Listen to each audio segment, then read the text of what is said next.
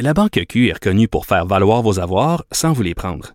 Mais quand vous pensez à votre premier compte bancaire, tu sais, dans le temps à l'école, vous faisiez vos dépôts avec vos scènes dans la petite enveloppe. Hmm, C'était bien beau. Mais avec le temps, à ce compte-là vous a coûté des milliers de dollars en frais, puis vous ne faites pas une scène d'intérêt. Avec la Banque Q, vous obtenez des intérêts élevés et aucun frais sur vos services bancaires courants.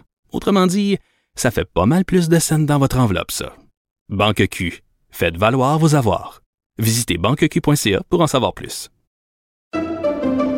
Pendant que votre attention est centrée sur cette voix qui vous parle ici, ou encore là, tout près ici, très loin là-bas, ou même très, très loin. Celle de Desjardins Entreprises est centrée sur plus de 400 000 entreprises partout autour de vous. Depuis plus de 120 ans, nos équipes dédiées accompagnent les entrepreneurs d'ici à chaque étape pour qu'ils puissent rester centrés sur ce qui compte, la croissance de leur entreprise.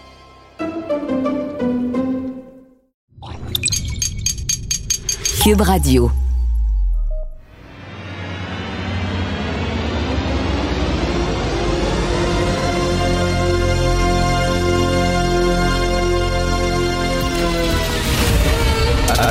Attention, cette émission est laissée à la discrétion de l'auditeur. Les propos et les opinions tenues lors des deux prochaines heures peuvent choquer. Peuvent choquer. Oreilles sensibles s'abstenir. Richard Martineau. Martino. Un animateur pas comme les autres. Richard Martineau. Cube Radio. Bonjour, euh, merci d'écouter Cube Radio. Bon mardi, donc euh, deux heures cet après-midi, euh, ouverture des restaurants, ce qui vont ouvrir les lieux de culte avant les salles de spectacle. Mon ami et collègue Philippe Vincent Foisy est convaincu. Convaincu. Il me dit, Richard, je suis convaincu. Le bon fond catholique. Hein, le côté du Plessis peut-être de François Legault, là, on va ouvrir les églises, ben oui, mais pas les lieux de, pas, pas les salles de spectacle. Écoutez, si vraiment ils font ça, je ne comprends plus rien. Quel est le problème si on respecte les distances, si on fait la salle de spectacle euh, remplie à 50% euh, tu mets ton masque, tu t'assois, une fois que tu es assis, même tu gardes ton masque tout le long du spectacle parce que c'était comme ça avant la fermeture des salles. Puis après ça, quand on sortait, il nous sortait une rangée après l'autre, puis tout ça, c'était très, très correct. Là, tout. Si on me dit qu'on ouvre les lieux de culte les salles, je peux comprendre que les artistes vont dire « Wow, tabarnouche ». Je suis gentil quand je dis tabarnouche. À un moment donné, là, assez, c'est assez. Là. J'ai très, très hâte de voir ce qu'ils vont annoncer. T'sais, ils vont ouvrir un petit peu la porte pour les restaurants, puis là, tout le monde va vouloir s'engouffrer dans la porte. Puis ah ouais, ouvre-la au complet. Si tu ouvres les restaurants, pourquoi pas les jeux d'évasion? Si tu ouvres les jeux d'évasion, pourquoi pas les salons de quai? Si tu ouvres les salons de quai, pourquoi pas les salles de billard? Si tu ouvres pas les salles de billard, pourquoi pas les, endroits où des trampolines? Si tu ouvres les endroits des trampolines, pourquoi pas les piscines intérieures? Si tu ouvres pas les piscines intérieures, pourquoi... Finis pas, là. Très hâte de- On est à bout. On est à bout. Ma championne du jour, ma championne du jour, vraiment. Page 2 du Journal de Montréal. Parce que là, vous savez, c'était la, jour 1, le jour 1 du passeport euh, vaccinal pour les grandes surfaces. Puis on disait, ça va être épouvantable. Ça va être épouvantable. Les gens vont se plaindre, il va y avoir des bagarres, la grogne, des fils. Ça, c'est super bien passé super bien, super bien passé. Comme le retour à l'école, moi je craignais le retour à l'école, il va y avoir une augmentation des nombres de cas, ça va, ça va péter. Ça a l'air que non. Ça a l'air que non. J'ai hâte de voir. là, encore une semaine, deux semaines. Mais ça a l'air que c'est très correct le retour à l'école. Il n'y a pas vraiment d'explosion de cas. Bref, alors ça s'est bien passé pour le passeport euh, vaccinal pour les grandes surfaces. Mais là, page 2 du Journal de Montréal. Le magasin Heart de Gaspé. Je vais vous lire ça. C'est priceless. En début de journée hier, la gérante du magasin Art de Gaspé, Mme Chantal Lebreu, que je salue ici bien bas, a déclaré qu'elle refusait de demander le passeport à ses clients. Et une fois sur place, ça c'est Nelson Sergerie de l'agence QMI qui écrit ça, une fois sur place, et personne en effet demandait aux consommateurs leur passeport vaccinal, laissait tout le monde rentrer. Hein, il contrevenait à la loi. Et là, Mme Lebreu dit pourquoi elle ne demandait pas le passeport vaccinal. Checkez bien ça. J'ouvre les guillemets. Si on ne laisse pas entrer les non-vaccinés, après ça, ça va être quoi? On ne laissera pas entrer les personnes de couleur, les ethnies, les femmes, les hommes célibataires? Euh, J'embarque pas dans cette gamique-là, dit-elle. Hello! Hello! Elle, quand elle va mourir, il faut qu'elle donne son cerveau à science. Je veux voir ce qu'il y a là-dedans. OK? Je veux vraiment qu'on l'ouvre et qu'on dissèque ça. Je veux voir exactement le nombre de cellules qu'il y a là-dedans. Parce qu'elle dit, mais là, on laisse pas entrer les non-vaccinés. C'est quoi, après ça, on laisserait pas entrer les homosexuels? Ben oui, le, le virus de l'homosexualité, ça, c'est épouvantable. Épouvantable. Vous êtes homosexuel, vous pouvez pas rentrer, vous pouvez contaminer le monde. Hein? Si jamais tu rentres dans un, dans un Renault à côté, il y a un homosexuel, tu peux l'attraper. Mais le dit, si tu l'attrapes, c'est pas grave. Peut-être tu vas te mettre à triper sur Céline Dion un peu plus. Peut-être tu vas commencer à écouter du Cher. OK? Puis quand tu vas danser, peut-être tu vas avoir les bras un levés euh, au- au-dessus du niveau de tes épaules. Mais c'est tout. C'est pas après ça les hommes de couleur. Ben oui, parce que la race c'est un virus. Hein. Si t'es blanc puis il y a trop de noir, tu, vas l'attraper, tu vas devenir noir pendant la nuit. Ah, ça, ça va être épouvantable. C'est peux-tu être niaiseux comme ça? Il y a une pandémie, là. Il y a des gens qui se ramassent à l'hôpital. Il y a des gens qui sont pas opérés parce que le système de santé est en train de craquer. Tu sais, dit, ben oui, là, ça va être quoi la suite? On laisse pas entrer des hommes célibataires. Oh my God! Je m'ennuie du temps où les gens ignorants avaient honte un peu de leur ignorance et gardaient le silence. Parlaient pas en disant ça se peut que je connaisse pas trop mon affaire, puis on va la niaiseux, fait que moi me la fermer. Aujourd'hui, ces gens-là ont des sites Internet, des pages Facebook, puis ça parle. Ça parle. Elle, elle, vraiment, là, c'est, ils l'ont tiré directement d'un Vox Pop de Guy Nantel. Hein? Elle, j'aimerais ça, là, savoir, lui poser des questions sur l'histoire du Québec, cette femme-là. Ou des, des, des tu sais, bref. ça se peut pas. Ça se peut pas. On prend-tu le journal, puis on ouvre le journal? Une famille d'accueil de l'horreur à Montréal-Est. Une famille qui ont abusé pendant des années d'une jeune fille dont ils avaient la garde. Regardez leur bin, regardez leur face. Je leur laisserais même pas un hamster. OK? Je les laisserais même pas garder un hamster, ces gens-là. Ils ont eu soudainement la garde d'une jeune fille, puis toute la famille s'est servie, puis toute la famille l'ont agressée. Puis ça a duré des années. Ils font-tu des recherches pour les familles d'accueil où ils donnent ça à n'importe quel maudit bozo? Euh, y a-t-il une recherche? C'est comme le gars qui avait une garderie. Il était proche des Hells Angels. Félix Séguin nous parlait de ça hier. Le gars, il a un dossier judiciaire long comme le bras. OK, il a passé des années en prison, trafic de drogue, gangstérisme et tout ça. Vit avec une fille. La fille, elle a pu avoir un permis de garderie. Non seulement ça, mais il y a un ministère, il y a un, fonctionnaire quelque part, ministère de la famille. Il y a un fonctionnaire qui, lui, a tout vérifié ça, là, parce qu'il faut qu'elle ait un permis, c'est-à-dire que tous les gens qui demeurent à cette adresse doivent montrer patte blanche pour montrer qu'ils sont corrects et tout ça. Le, le- le fonctionnaire salaire qui a fait son enquête, la fille sort avec un, un gars des Hells. Vit avec. Il a fait son enquête, il est tout correct. T'es correct. Il n'y a aucun problème. Il a pris son tampon. Ben, ben, L'autre. Ben. Il a tamponné ça, donne ça. Ben ouais, tu peux garder les enfants à la maison, il n'y a aucun problème. Vraiment, il y a des gens, des fois, tu te demandes exactement qu'est-ce qu'ils font là au juste. Alors, euh, bref, mais moi, la fille du, euh, la fille du magasin Art à Gaspé, là, c'est vraiment quelque chose. On est vraiment mêlés. D'ailleurs, euh, Stéphanie Gramont dans la presse aussi écrit là-dessus, puis euh, je partage. euh, on est mêlés ces temps-ci, hein, parce que en, quoi cinq jours de distance, l'OMS, l'Organisation mondiale de la santé, ils ont dit c'est loin d'être fini. Ils ont émis un communiqué en disant Oh, attention là, attention, ne criez pas victoire trop vite, c'est loin d'être fini. Cinq jours après, on voit, on voit, la lumière au bout du tunnel. L'OMS envisage une fin de pandémie en cinq jours. Qu'est-ce qui s'est passé exactement sur ces cinq jours-là? Et l'Organisation mondiale de la santé, ça le dit mondial. Mondial. Il y a plein de pays où le taux de vaccination est énormément bas. Ben, tu sais, on, vit tous sur le même bateau. Là. Il faut que tout le monde soit vacciné parce que sinon, ben, le, le virus va se promener et continuer à se promener. Et je ne sais pas en quoi, euh, qu'est-ce qui s'est passé au cours de ces cinq journées-là pour que soudainement on dise la situation sur la planète, ça va bien. C'est quoi, ils se sont mis soudainement à vacciner massivement en Afrique?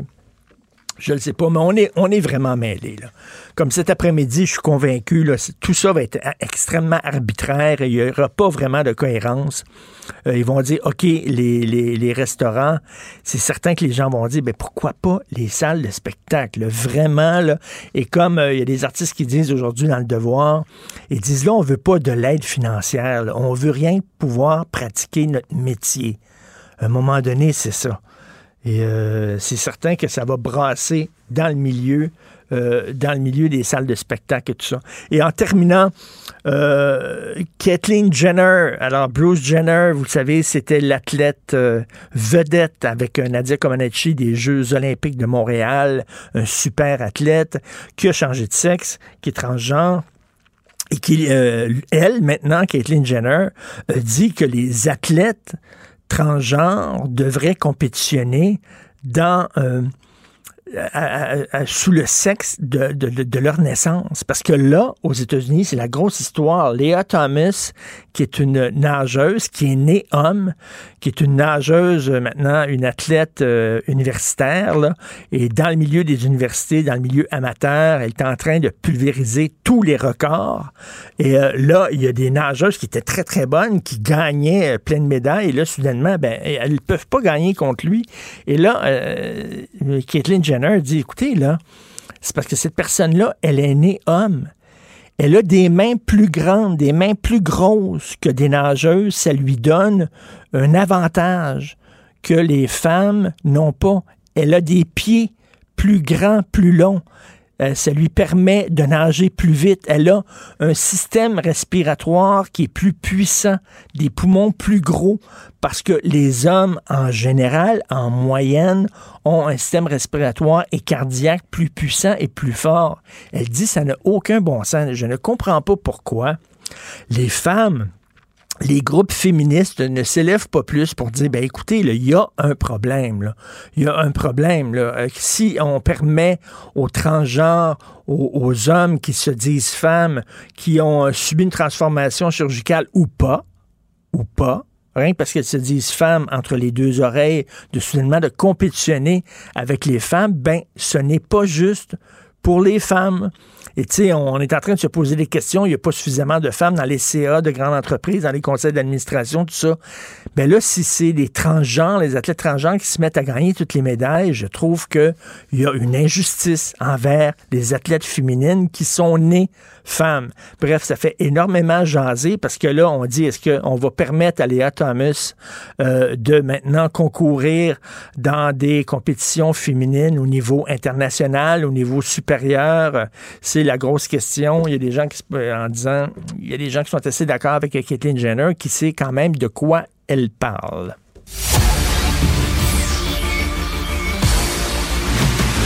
Jean-François Lisée. On va juste dire qu'on est d'accord. Thomas Mulcair. Je te donne 100 raison. La rencontre. C'est vraiment une gaffe majeure. Tu viens de changer de position. Ce qui est bon pour Pitou est bon pour Minou. La rencontre. Lisée. Mulcair. Bonjour, messieurs. Alors, à deux heures cet après-midi, selon vous, votre pif, votre flair, Thomas, est-ce que euh, François Legault va ouvrir les lieux de culte avant les salles de spectacle? Euh, je crois que les lieux de culte sont hauts sur sa liste. Puis comme toi, Richard, moi, je vis dans un monde de commentaires et je reçois beaucoup de commentaires. Puis on n'en parle pas assez souvent, mais je reçois énormément, peu importe la religion, hein, de spectrum complet des religions, chrétiens, euh, autres, les juifs, disant wow, wow, wow, c'est bien beau de parler de la santé mentale, puis tout le reste pour nous, c'est essentiel. Et euh, ouvrir les restaurants, moi, je peux cuisiner dans ma cuisine. Mais ça, c'est un, courriel que j'ai reçu il y a cinq minutes pendant que je t'écoutais en ondes. Et la madame dit, oui, mais seulement un curé peut consacrer l'hostie, donc il est essentiel, et ainsi de suite. Donc, c'est vraiment un truc très important pour beaucoup de gens. Et j'ai l'impression que, oui, oui, je pense que Legault est très sensible à ça parce qu'il doit recevoir la même sorte de choses. Eux, ils sont équipés aussi pour faire des sondages pour savoir jusqu'à quel point c'est important. Donc, je m'attends à ce qu'il fasse ça. Je m'attends surtout à ce qu'il commence à faire exactement comme Ford. Ford n'a pas dit qu'il ouvrait tout tout de suite. Il a dit, ben, si la tendance se maintient, dans une semaine, telle affaire, dans deux semaines, telle affaire, dans trois semaines, telle affaire, c'est ça que le monde veut savoir un peu à quoi s'attendre. Jean-François, on s'est croisés souvent dans des salles de spectacle. Toi et moi, tu es un amateur de culture. Selon toi, euh, est-ce que tu comprends la grogne? Aujourd'hui, dans le devoir, là, les, les artistes disent on veut avoir le droit de pratiquer notre travail, mais s'ils ouvrent les lieux de culte avant les salles de spectacle, ça va, ça va grogner. Là. Ben, c'est avoir des centaines de personnes dans une salle. Donc, euh, du point de vue de la santé publique, c'est le, c'est le même risque d'éclosion. Alors, euh, si la santé publique considère qu'on peut avoir 250 euh, croyants dans une salle, on peut avoir 250 spectateurs dans une salle. Alors moi, je, j'ose croire qu'il va être assez intelligent pour ne pas faire cette erreur-là, parce que dé- déjà, ça circulait hier, cette, euh, cette, cette possibilité euh, d'ouverture différenciée. Et dans le milieu du, de- du spectacle, il y a des croyants euh, à, à la valeur non seulement de la culture, mais à la valeur de leur propre, de leur propre euh, profession, mission, euh, dévotion. Euh, et donc, ce serait une erreur de, de- de- de- d'ouvrir les uns et pas les autres. Mais moi, la question plus fondamentale que je pose, c'est que euh, on nous a dit la semaine dernière que la capacité hospitalière était, pour prendre l'expression de M. Dubé, au bouchon. Et donc, si elle est au bouchon, ça veut dire que euh, toute augmentation des contacts va faire va finir par faire sauter le bouchon. Je comprends qu'il y a moins d'hospitalisation ces jours derniers, mais est-ce que le critère maintenant, c'est on peut commencer à ouvrir même si on est au niveau 4 de délestage partout au Québec? Hmm. Parce qu'il n'y a pas juste le fait que ben, y a moins d'hospitalisation COVID, mais il y a le fait que pour l'instant, 100 100 des, des, euh, des opérations non urgentes sont reportées. Alors, est-ce que vivre avec le COVID, c'est dire, ben là, Donc, donc, Jean-François, pour toi, l'ouverture des restaurants, c'est surtout une décision politique. Là. Ben, je pense qu'ils sont, euh, ils sont en train de, de céder à une pression réelle. C'est vrai, il y a la grogne est très forte, mais l'application des mesures est aussi très forte. Les gens, pour l'essentiel, à part une coupe de pâtissière au Saguenay, pour l'essentiel, les gens sont pas contents, euh, Mm. mais à contre-cœur, ils respectent les mesures. Les mesures existent pour euh, empêcher le système de santé de sauter. Est-ce que euh, vraiment on a trouvé une capacité hospitalière supplémentaire pour ar- arrêter le délestage? Je pense que non. Tom, Non, mais je, je- je me permets de- d'embarquer sur la question de la pâtissière au Saguenay, en ce sens que il y a des moments comme ça dans la vie politique où une personne prend le micro, puis ça fait trembler les officines. Elle fait trembler les officines parce que c'est le GBS incarné. Je suis toutes les règles qui existaient jusqu'au 23 décembre. C'est quoi que vous venez de nous inventer? Comment ça se fait que le Tim's en face, qui est bien équipé, est capable de continuer de vendre, puis le McDo, et ainsi de suite? Puis moi, vous êtes en train de me fermer. Oh boy. Je je ne sais pas si votre mémoire politique remonte à ça, mais quand Mulroney a été élu, il avait promis des grandes choses au niveau des, des pensions et des retraites et les, les aides aux, aux personnes âgées à la retraite. Et voilà qu'une fois au pouvoir, oh, il découvre que c'est plus difficile qu'il pensait. Il ne le fait pas. Il y a une madame qui donne une entrevue euh, en français, qui finit en anglais dans l'autoway. Elle dit C'est ça. Il voulait qu'on vote pour lui. Puis une fois qu'il est là, c'est bye bye Charlie Brown.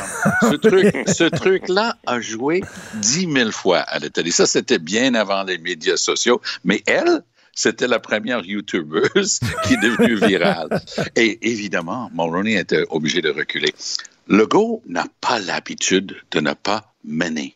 Et, il, il gère par décret le rêve hein, de, de, lui et des, et des, Fitzgibbon de ce monde. On n'a même pas besoin de parler avec l'Assemblée nationale. On décide tout. Puis quand les gens ne sont pas d'accord, c'est que c'est des caves, puis on continue. Mais là, les caves qui comprennent la vaste majorité des gens, c'est-à-dire les triples vaccinés, qui respectent tous les trucs, ils disent Hey, le go, ton affaire de réimposer le couvre-feu, c'était fou comme la merde. Et oh, d'ailleurs, t'avais l'air encore plus fou, toi, quand t'as osé dire que tu le levais après deux semaines et demie parce que ça va bien marcher. C'était du bullshit. Alors, c'est la première fois je vois Legault un peu sur les talons. Il ne sait pas comment s'y prendre. L'équipe autour de lui est formidable. Mais là, pour la première fois, je les vois dans le chenoute, puis Legault cherche. Il voit des voyants rouges sur, sur son tableau de bord et des voyants jaunes. Il tape tout ce qu'il peut trouver comme bouton, mais ça ne marche pas. Et euh, Jean-François, euh, selon toi, tu sais, moi, j'ai peur, ils, ils vont ouvrir la porte un petit peu là, cet après-midi avec les restaurants. Et là, évidemment, tu sais ce qui arrive. quand tu ouvres la porte un petit peu, tout le monde s'engouffre dans la porte. Et là, ils vont dire, si les restaurants, pourquoi moi, pas moi? Pourquoi pas les piscines intérieures? Pourquoi pas les salles de, de quilles? Pourquoi pas, bon, etc., etc. Exact. Mais ça, on a vécu euh, dans ce film-là déjà quatre fois. Je pense que c'est- c'est le quatrième euh, Fast and Furious euh, vers la réouverture. Euh, puis- quand, quand tout le monde, il y en a neuf hein, en ce moment. Alors donc, annonce neuf vagues. Mais euh, c'est sûr que si tout le monde est fermé, tout le monde est fermé. Puis Tom a raison, la pâtissière, ton meilleur argument, c'est ben, fermer le Tim Horton, puis je vais pas me plaindre. Mais c'est parce que le Tim Horton est ouvert, puis il n'est pas plus grand. Euh, ma pâtisserie, elle avait raison là-dessus. Mais à partir du moment où tu en ouvres, ben là, tout le monde veut ouvrir. Mais euh, c'est- inévitable. Soit on a la marge pour ouvrir, puis dans ce cas-là, ça prend un calendrier, pas, pas nécessairement de donner les dates exactes, mais de dire la séquence. Écoutez, voici comment ça va se faire. D'abord, le sport pour les enfants. On est tous d'accord? Oui, on est tous d'accord. Ensuite, ça va être euh, les restaurants à 50% Le karaoké, c'est le dixième qui va ouvrir, OK? Et entre, entre ça, entre le sport et le karaoké, ben, petit à petit, on va ouvrir les choses une après l'autre si on a la capacité hospitalière de le faire. Et là, les gens savent où est-ce qu'ils sont dans le rang.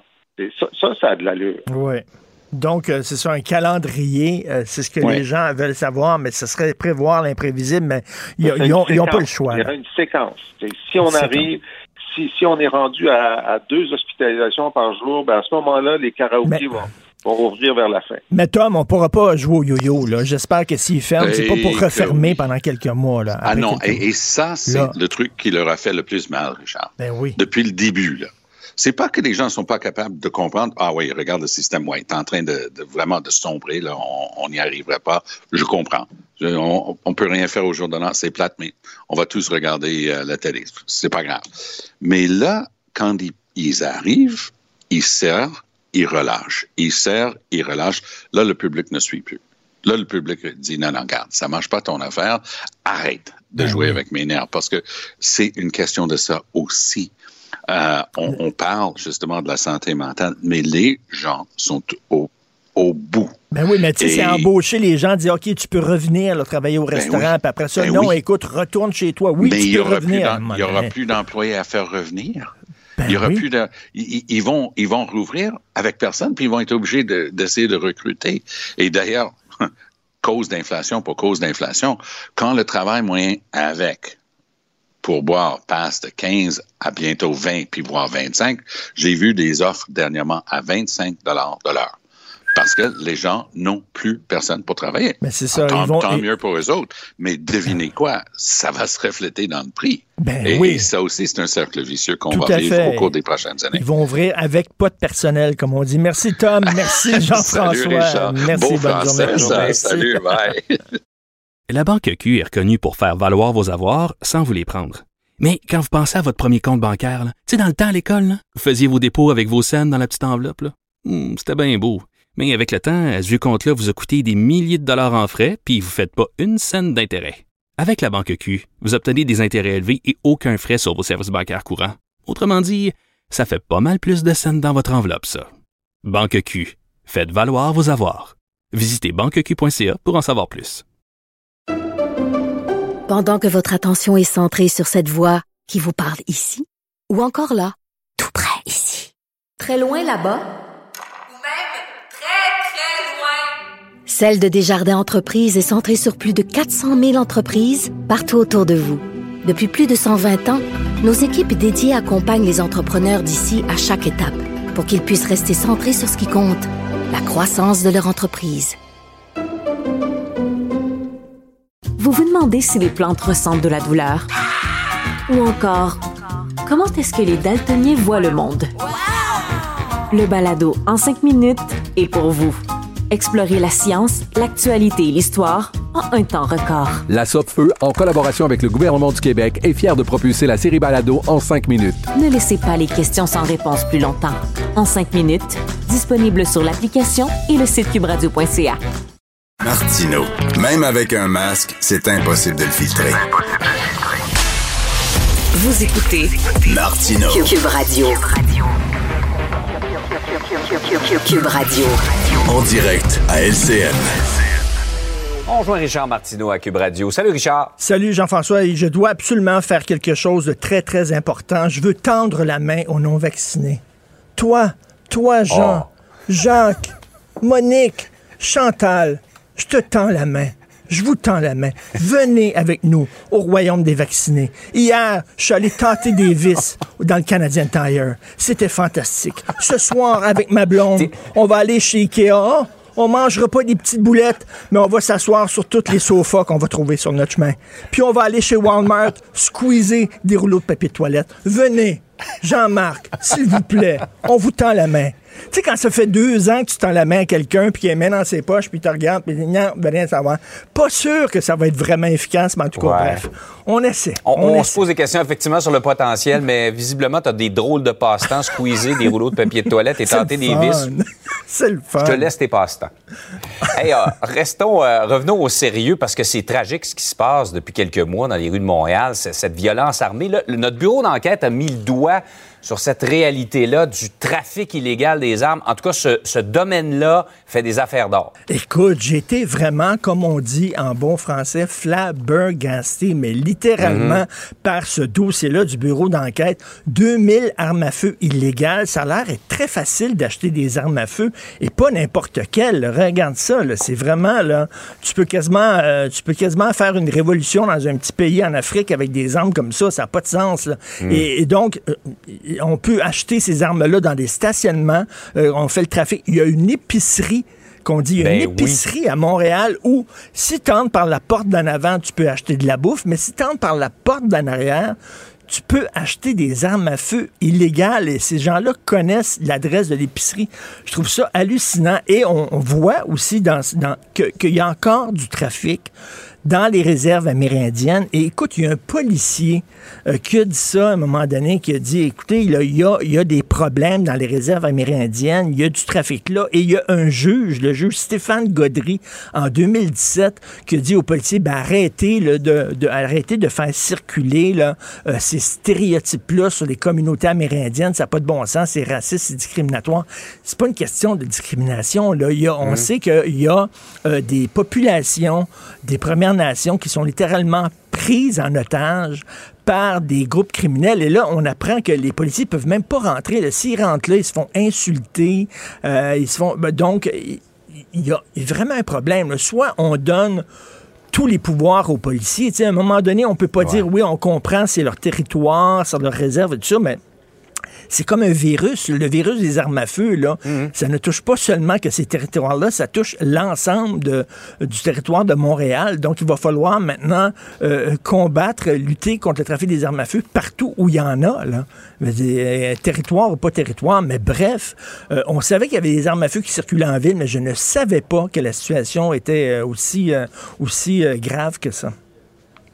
Euh, la quincaillerie qu'on vient de voir dans les dernières minutes d'armes et donne froid dans le dos. La puissance de ces armes-là, le- les dommages qu'ils peuvent faire, c'est absolument incroyable. Ah oui, tout à fait. Euh, on, va, on va parler d'un autre euh, sujet maintenant, la, la réforme de la loi 101. On sait que le gouvernement veut pas aller dans les cégeps, hein, mais pourquoi justement on touche pas à cette question-là Ben, de la, ça, la loi que- langue française au euh, cégep? Parce que là, il y a des gens, on- selon, selon la loi, ce serait seulement les anglophones qui appartiennent à la communauté Ouais. anglophone historique, là, qui sont là depuis longtemps, depuis des générations, qui peuvent aller dans les cégeps anglophones. Mais là, on se le cachera pas.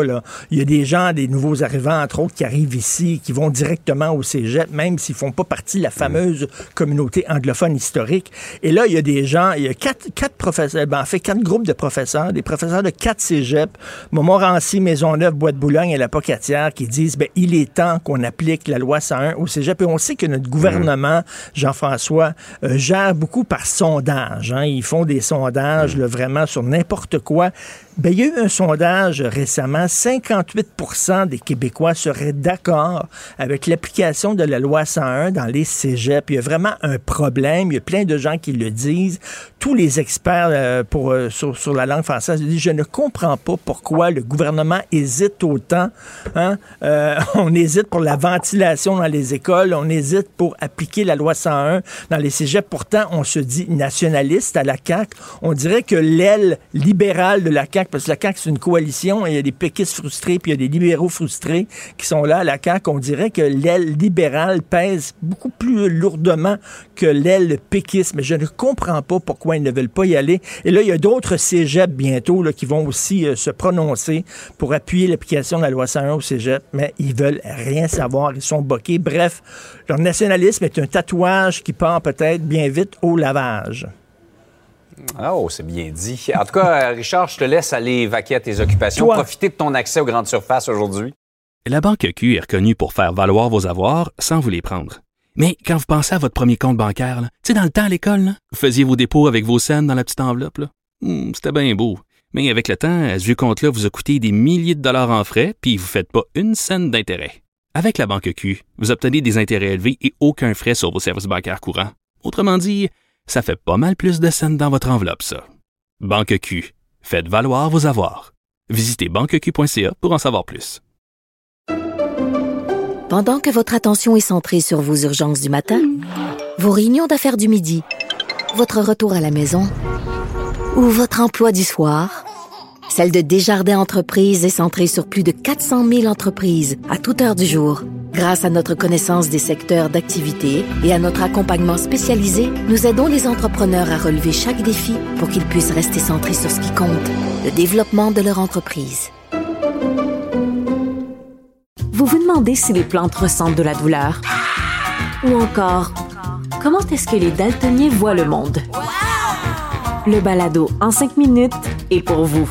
Explorez la science, l'actualité et l'histoire en un temps record. La Feu, en collaboration avec le gouvernement du Québec, est fière de propulser la série Balado en cinq minutes. Ne laissez pas les questions sans réponse plus longtemps. En cinq minutes, disponible sur l'application et le site cubradio.ca. Martino. Le préféré du règne animal. Bonjour les petits lapins. Alors, Mario Tessier vient d'en sortir une bonne sur Twitter. Vous connaissez l'humoriste Mario Tessier. Il écrit réouverture des lieux de culte lundi, mais pas des salles de spectacle. C'est un excellent choix parce que tout le monde sait que ce qui manque le plus aux jeunes, c'est pas de voir un show de Fouki. Non, non. C'est de voir un homme de 70 ans réciter le Notre Père. oui. Hey, les jeunes! Les lieux de culte sont ouverts. Ouh! Ça n'a aucun maudit bon sens, ça. Bon. Alors, dans quelques jours, c'est euh, l'ouverture des Jeux olympiques de Pékin. L'inquiétude est palpable pour de nombreux athlètes canadiens. Nous allons parler, en parler avec Alex Harvey, que vous connaissez très bien, ex-fondeur olympique et avocat. Bonjour, Alex Harvey. Bonjour, bon matin. Bonjour. Est-ce qu'on on doit vous appeler Maître Harvey? Ah non, non, non, non. le, le dessus, le dessus convient, là. Euh. Alex Harvey, euh, donc là, il y a des gens qui disent qu'il faudrait boycotter les Jeux olympiques de Pékin parce que la Chine, c'est un régime autoritaire. On le sait, il y a un million de musulmans, les Ouïghours, qui croupissent dans des camps de concentration. Bon, euh, il y a toutes sortes de choses qui se passent en Chine. Euh, Qu'est-ce que vous en pensez de ça? Parce qu'un athlète qui s'entraîne comme un fou pendant quatre ans, puis soudainement, pour des raisons politiques, peut pas participer aux Jeux olympiques, ça doit être, euh, ça, ça doit être crève-cœur, là. Ah, c'est clair, c'est clair. Moi, j'ai le discours que j'ai eu à, à ce sujet-là, c'est- demeure le même. C'est que je pense pas que les, le fait de, de ne pas envoyer des athlètes aux Jeux Olympiques, c'était vraiment une façon de, de mettre fin aux, aux traitements qui sont complètement inhumains. Là, Mm. euh, ceci étant dit, là, auprès des Ouïghours, puis en, en plus l'histoire qu'il y a eu avec la, la joueuse de tennis Peng Shui, tu sais, Oui. on- on- je pense qu'on est quand même pas mal tous d'avis que ce qui se passe en Chine est inacceptable, mais je pense pas que le fait de punir les athlètes amateurs canadiens, de ne pas les envoyer au jeu, c'est c'est la bonne façon là, de, régler ces, ces- ce genre de, de problème. Là, on parle de boycott diplomatique, c'est-à-dire que les pays euh, n'enverront pas euh, de, le représentant de leur gouvernement, vont envoyer seulement leurs athlètes, mais pas des représentants de leur gouvernement. C'est une, fa- une façon de boycotter. Est-ce que ça, vous trouvez que c'est une bonne idée? Oui, ben oui, parce que ça, justement, ça pénalise pas les athlètes.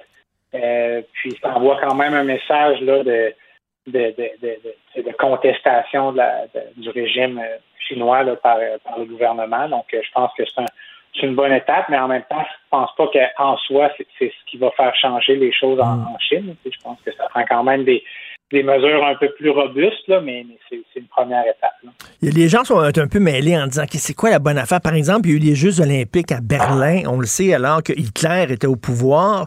Il y a des gens qui pourraient dire, mais c'était épouvantable aller dans un pays comme l'Allemagne nazie. Il y en a d'autres, ben, un des, la, la, vedette euh, des Jeux olympiques de Berlin, c'était un noir, Jesse Owens, qui avait gagné plein de médailles. Puis justement, ça montrait à Hitler que ses thèses racistes étaient complètement délirantes. Donc, quelle, quelle meilleure façon que justement d'envoyer un noir qui gagne des, des, des médailles devant un gars qui dit que les noirs sont inférieurs aux blancs?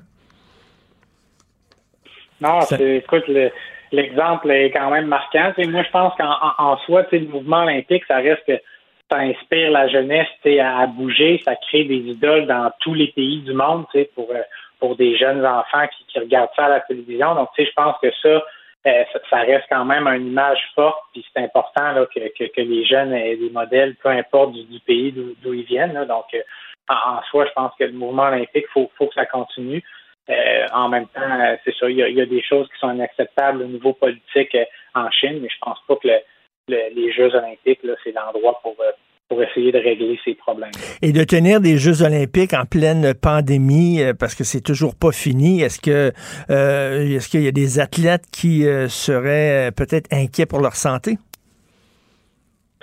Probablement qu'il y en a. Euh, en même temps, il n'y a personne qui est forcé d'aller aux Jeux olympiques. Là, un athlète qui, qui sélectionne, qui, qui peut être champion du monde l'année précédente, peu importe, qui a, un ticket automatique pour les Jeux olympiques et est libre de choisir de ne pas y aller s'il craint pour sa santé ou pour peu importe là, les raisons de, ses craintes. Là. Donc ça, il n'y a personne qui est forcé d'aller aux Jeux olympiques. C'est ça, il faut le rappeler quand même.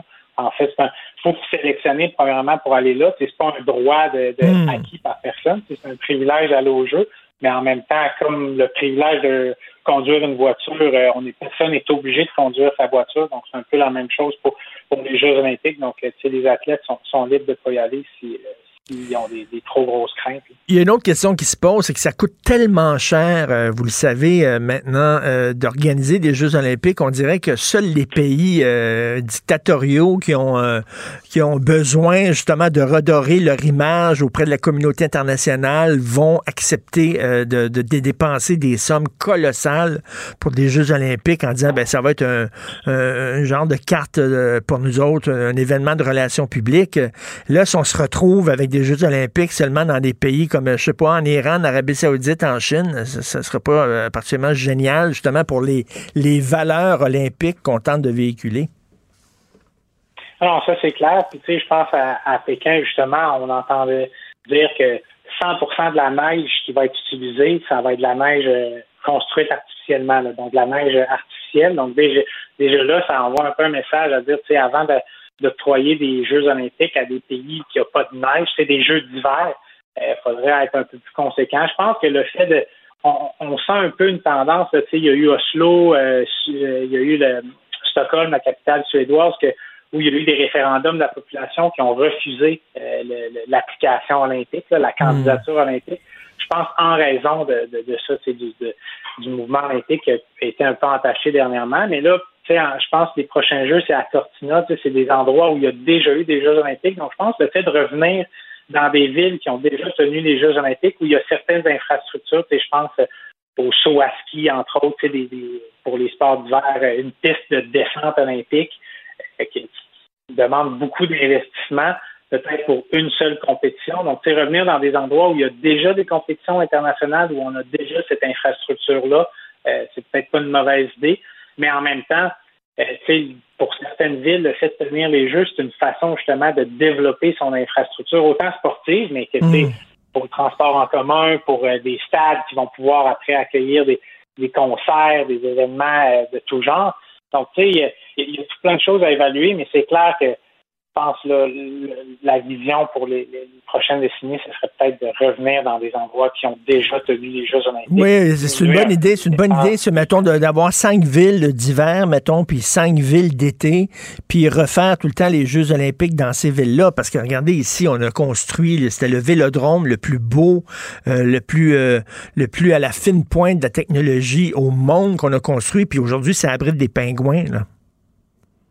Non, non, c'est ça, c'est clair, exact, exact. Il y a, il y a eu des, des, des choses un peu aberrantes qui sont arrivées. Là. Mais, on voyait aussi même à les Jeux de Sochi, je voyais des reportages un an ou deux après, tu sais, t'avais du, du mauvais herbe qui, qui poussait un peu partout, puis c'était des sites laissés à la Ben oui. Euh, tu sais, euh, pour être, euh, il y, y a- il y a la, la question euh, de- des coûts euh, monétaires, mais tu as des coûts environnementaux aussi à ça, tu as des déplacements de population. Donc, euh, je pense qu'il faut, faut revenir à, à des endroits. Oui, oui, les gens peuvent aller sur euh, Google et, et écrire site olympique à l'abandon. Vous allez voir des photos hallucinantes, comme vous dites, avec la mauvaise herbe, les estrades qui sont en train de tomber en ruine et des, des, des, euh, des infrastructures qui ont coûté des, des gonzillions de dollars. Vous, Alex Harvey, si, mettons, vous étiez encore là, euh, encore euh, fondeur euh, et que c'est- bon, ce serait votre tour d'aller aux Olympiques, est-ce que vous seriez déchiré? Parce que d'un côté, vous vous entraînez, puis c'est- important pour un athlète les Jeux olympiques, mais de l'autre, mon Dieu, il y a une hypocrisie à célébrer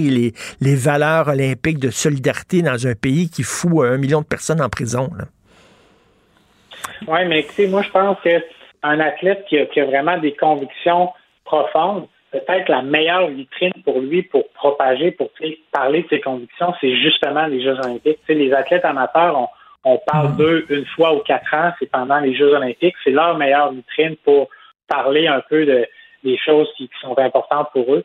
Euh, donc, tu sais, moi, dans ce sens-là, je pense qu'un athlète euh, pourrait justement aller à ces Jeux-là, puis euh, dénoncer peut-être le lendemain de sa compétition. là. Je suggère peut-être pas de le faire la veille de sa compétition, parce que ça va peut-être t'en- te rentrer dans une spirale médiatique, mais le faire peut-être quelques Mais- jours après, quand encore euh, cette, cette Mais Alex Harvey, comme euh, les deux, les deux Afro-Américains qui ont gagné à Mexico, là, puis qu'ils ont, ils ont levé le poing dans les airs là, avec un gant noir, là, je veux dire, ces gens-là ont fait plus pour peut-être pour, euh, pour justement le droit des Noirs aux États-Unis que ben, ben, ben des militants. Là. Non, absolument, absolument. Ils ont, ils ont profité, ils ont exploité cette vitrine-là vraiment à merveille. C'est des images qui restent marquées après là, dans, dans l'esprit collectif. Et quand vous regardez les Jeux olympiques, est-ce que vous sentez encore des papillons dans votre ventre? Oui, oui, honnêtement, même si, euh, tu sais, on, justement, je parlais là, de des, des villes qui, ont, qui, refusent maintenant de tenir les jeux, c'est clair que l'image a été entachée, mais moi, le, le petit gars que, que je suis encore, on- je suis un amateur de sport de, de façon euh, générale. En fin de semaine, j'écoutais des compétitions de biathlon, euh, de ski alpin, puis évidemment les playoffs euh, du football américain. Donc, je suis vraiment un passionné. Mm. Puis c'est clair que quand je regarde les Jeux olympiques, c'est on sent que tous les athlètes sont là, ils performent à des niveaux vraiment exceptionnels. Puis je peux, je peux comprendre un peu le, le genre de pression qui est sur leurs épaules, puis qui sont quand même en mesure de livrer des performances exceptionnelles. Donc moi, je suis, je demeure un, un- un fan, puis euh, quelqu'un vraiment là, qui, qui suit ça d'assez près. Mais si je comprends bien, là, euh, corrigez-moi si je fais erreur, mais si je comprends bien, il n'y aura personne dans les estrades, c'est ça? Écoute, ça, je suis pas certain, mais euh, ça fait du sens. Là. Euh, on, on regarde certaines compétitions en Europe, il y en a où il y a des, des gens dans les estrades, d'autres où il n'y en a pas. Mais c'est plate en maudit quand même, ça fait partie ça fait partie du kick quand même d'être dans un stade rempli de gens qui crient puis tout ça, ça nous donne un, un swing. Ouais. Faire ça dans un stade vide, ça doit être plate en maudit. Ah non, c'est clair, c'est clair. Puis, euh, ben, tu sais, je pense que c'était ça aussi pendant les, les derniers Jeux. Il y avait même des gens qui pensaient des études, des chercheurs qui allaient faire des études sur, euh, notamment en athlétisme, voir si les temps allaient être plus lents en raison de l'absence de spectateurs dans les estrades. Euh, mais après, il y avait une autre thèse aussi qui disait que ça peut permettre aux athlètes de rester plus dans leur bulle, plus focusés sur leur propre performance à eux. Donc, ça va être intéressant de voir un peu au niveau euh, de la performance humaine, si on veut, à quel point là, le- la foule peut avoir un impact euh, ou, ou non sur les performances. Alors, euh, Maude, qui est recherchiste à l'émission ici, vient de me- dire dans les écouteurs qu'il n'y aura pas de spectateurs, effectivement. Ça va être des militaires, j'imagine, qui vont être dans les estrades. Euh, Puis au lieu d'applaudir, ils vont Ouais. peut-être tirer dans les airs. Mais en tout cas, euh, ça, ça risque d'être des Jeux olympiques quand même assez euh, spéciaux. Ben, euh, bon jeu malgré tout comme euh, téléspectateur, euh, Alex Harvey, ex-fondeur olympique et avocat. Merci beaucoup. Bonne journée. Merci, bonne journée à vous. Vous écoutez Martino. Tout ce que vous venez d'entendre est déjà disponible en balado sur l'application ou en ligne au cube.radio. le, le commentaire de Félix Séguin, un journaliste d'enquête pas comme les autres. Félix, bien sûr, on va parler de ce reportage hallucinant sur les armes illégales, mais juste avant, juste avant, là, euh, le texte là, euh, sur euh, le- le- les grandes surfaces qui demandaient le passeport vaccinal. Tu as vu ça, la madame de Gaspé? Elle est gérante d'un magasin, le magasin Art de Gaspé. Elle refusait, elle, de demander le passeport vaccinal parce qu'elle dit si on commence ça, après ça, on va refuser. Si on refuse de le- laisser entrer les non-vaccinés, après ça, on va refuser les personnes de couleur, les ethnies, les femmes puis les hommes célibataires. ça n'a rien à voir. Je non, ça, n'a rien je- à voir. ça n'a rien à voir. Au chapitre, euh, au chapitre euh, euh, de quelqu'un qui, disons, euh, euh, mixe ou amalgame les débats, là, probablement que c'est que c'est le meilleur exemple. Ah oui. Ça n'a effectivement rien à voir. Puis, tu sais, à noter d'ailleurs, à noter aussi cette euh, désinformation qui a été publiée par le Parti conservateur du Québec et Éric Duhem. Je ne sais pas si vous avez vu ça. Euh, il euh, publiait une photo là d'une grande surface, un Walmart pour euh, ne pas le nommer, où il y avait des, des, des cubicules à l'entrée, là, entourés de plexiglas. Et euh, Éric Duhem disait, et Parti conservateur du Québec, sous sa publication, que c'est ce qui attendait les non-vaccinés. On allait les mettre dans des cubicules. euh, et il déplorait que, bon, euh, en s'en prenant au gouvernement, bien sûr, là, qu'on était rendu euh, à une étape complètement folle de notre vie quand ça arrivait, mais surprise, il y a un porte-parole de Walmart Canada qui a rectifié euh, les faits énoncés par Éric Duhem en disant que c'est pas pour placer des non-vaccinés dans un enclos, c'est pour permettre aux employés de Walmart de vérifier le passeport vaccinal en toute sécurité. Donc, c'est les employés qui vont les vérifier dans des cubicules et non les vaccinés, les non-vaccinés qui vont se retrouver dans des cubicules. C'est une précision assez importante. Ben, c'est une précision très importante. D'ailleurs, la caricature des Grecs aujourd'hui, c'est tellement drôle. Euh, Il y a un gars qui veut rentrer euh, chez Costco. Euh, le gars, il dit Tu peux pas rentrer. Il dit Non, non, je viens pas pour acheter des affaires, je viens pour l'offre d'emploi. Il dit OK, pas de problème. Parce que tu peux travailler si tu n'es pas vacciné, mais tu ne peux pas entrer comme client si tu n'es pas vacciné. Une des nombreuses incohérences. Écoute, je regardais euh, aujourd'hui ce reportage euh, du bureau d'enquête sur les armes illégales à Montréal. C'est un travail fou, c'est flabbergastant. Et euh, il y, a une- y y a épicerie à Montréal où les gens qui entrent par en avant peuvent acheter de la bouffe, mais ceux qui entrent par en arrière peuvent acheter des armes à feu. Il est bon, hein, notre nouveau collègue, Ah oui. Marc Sandreski. C'est un ancien policier du STVM, Marc Sandreski, qui, Ah, je ouais. le note, là, euh, a, après sa retraite, s'est inscrit euh, à un certificat en journalisme à l'Université de Montréal, si je ne m'abuse, puis il travaille avec nous maintenant. Alors, je voulais Wow. le souligner. C'est un policier qui s'est intéressé au journalisme, il en était passionné, euh, et il publie un texte euh, ce matin où il nous affirme qu'il y a 2000 armes à feu euh, illégales qui sont en circulation à Montréal, alors que la flambée de, voyan- de violence se poursuit.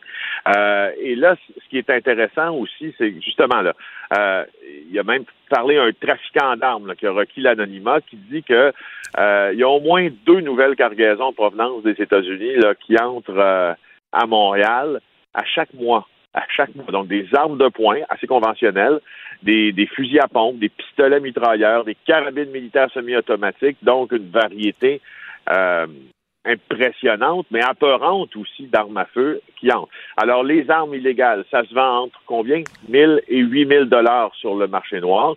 Il y en a donc pour tous les goûts. Ce sont euh, notamment des armes qui ont été achetées, il semble, dans l'État de la Pennsylvanie, où les lois sont très permissives. Donc, dans les armes, il y a des, euh, des armes américaines, israéliennes, suédoises, euh, des armes tchèques et euh, des expédiés de RSS. Bon. Euh, puis, ce qui est intéressant, c'est que Marc va jusqu'à, euh, si tu veux, isoler certains groupes là, du crime organisé, comme la pègre irlandaise, qui serait derrière l'importation de plusieurs armes à feu, alors que les gangs de rue sont au plus bas dans la chaîne. Ça, on s'en doutait. Alors, euh, tu parlais justement de, ce, de cette épicerie-là, c'est tout à fait vrai. Puis, euh, je vous conseille d'aller le lire. Là, euh, Marc a fait vraiment un travail énorme. Euh, et avec euh, la collaboration de mon collègue, fidèle ami et partenaire, Éric. Thibault. L'arme qui circule le plus souvent à Montréal, c'est le VZ58. Ça, c'est une. euh, si vous voyez la photo, là, c'est une, une carabine de la République tchèque là, qui peut coûter jusqu'à 7 et 8 000 dollars. Euh, c'est une carabine militaire, là, et ça circule ici. Là. Alors, euh, Écoute, t'as des, t'as des Uzi.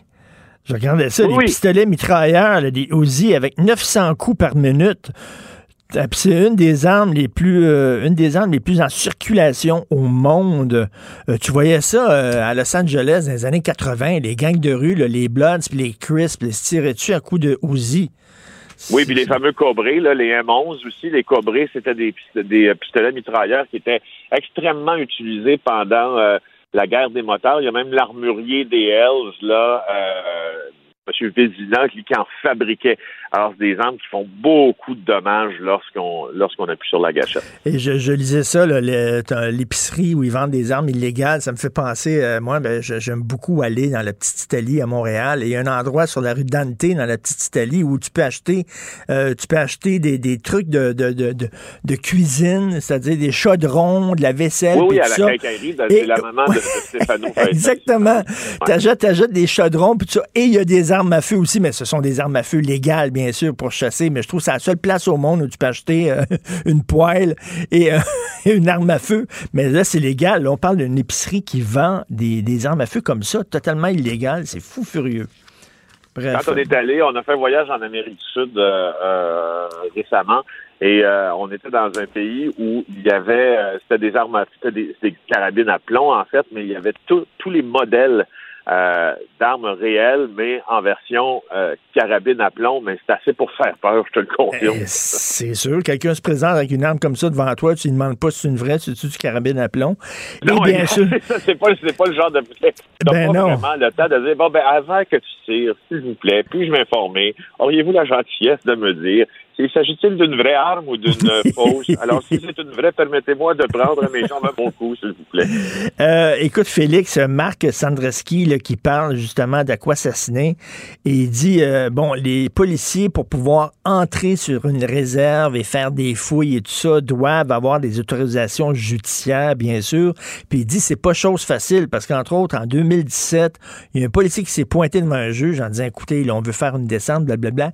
Et le juge dit, ah, je trouve très regrettable que des stéréotypes trouvent encore leur chemin dans des documents de la Cour Christie. C'est pas des stéréotypes discriminatoires. Il y a du trafic d'armes dans la réserve d'Aquassassiné. C'est un fait. Ben, oui, oui, mais c'est ça, mais moi, je, je- j'en, j'en connais aussi des, policiers qui, qui, euh, rongent leur fin présentement, frein présentement en disant comment on peut faire pour intervenir finalement dans trois pôles, là, Aquassassiné, euh, Kanesatake et Kanawagé, où il y a du trafic d'armes. Et, euh, et, et ça leur est rarement accordé à cause de la sensibilité d'une intervention policière là-bas. Alors, on demande des autorisations judiciaires, ça ne vient pas. C'est surtout pour Aquassassiné, il faut bien le dire, là.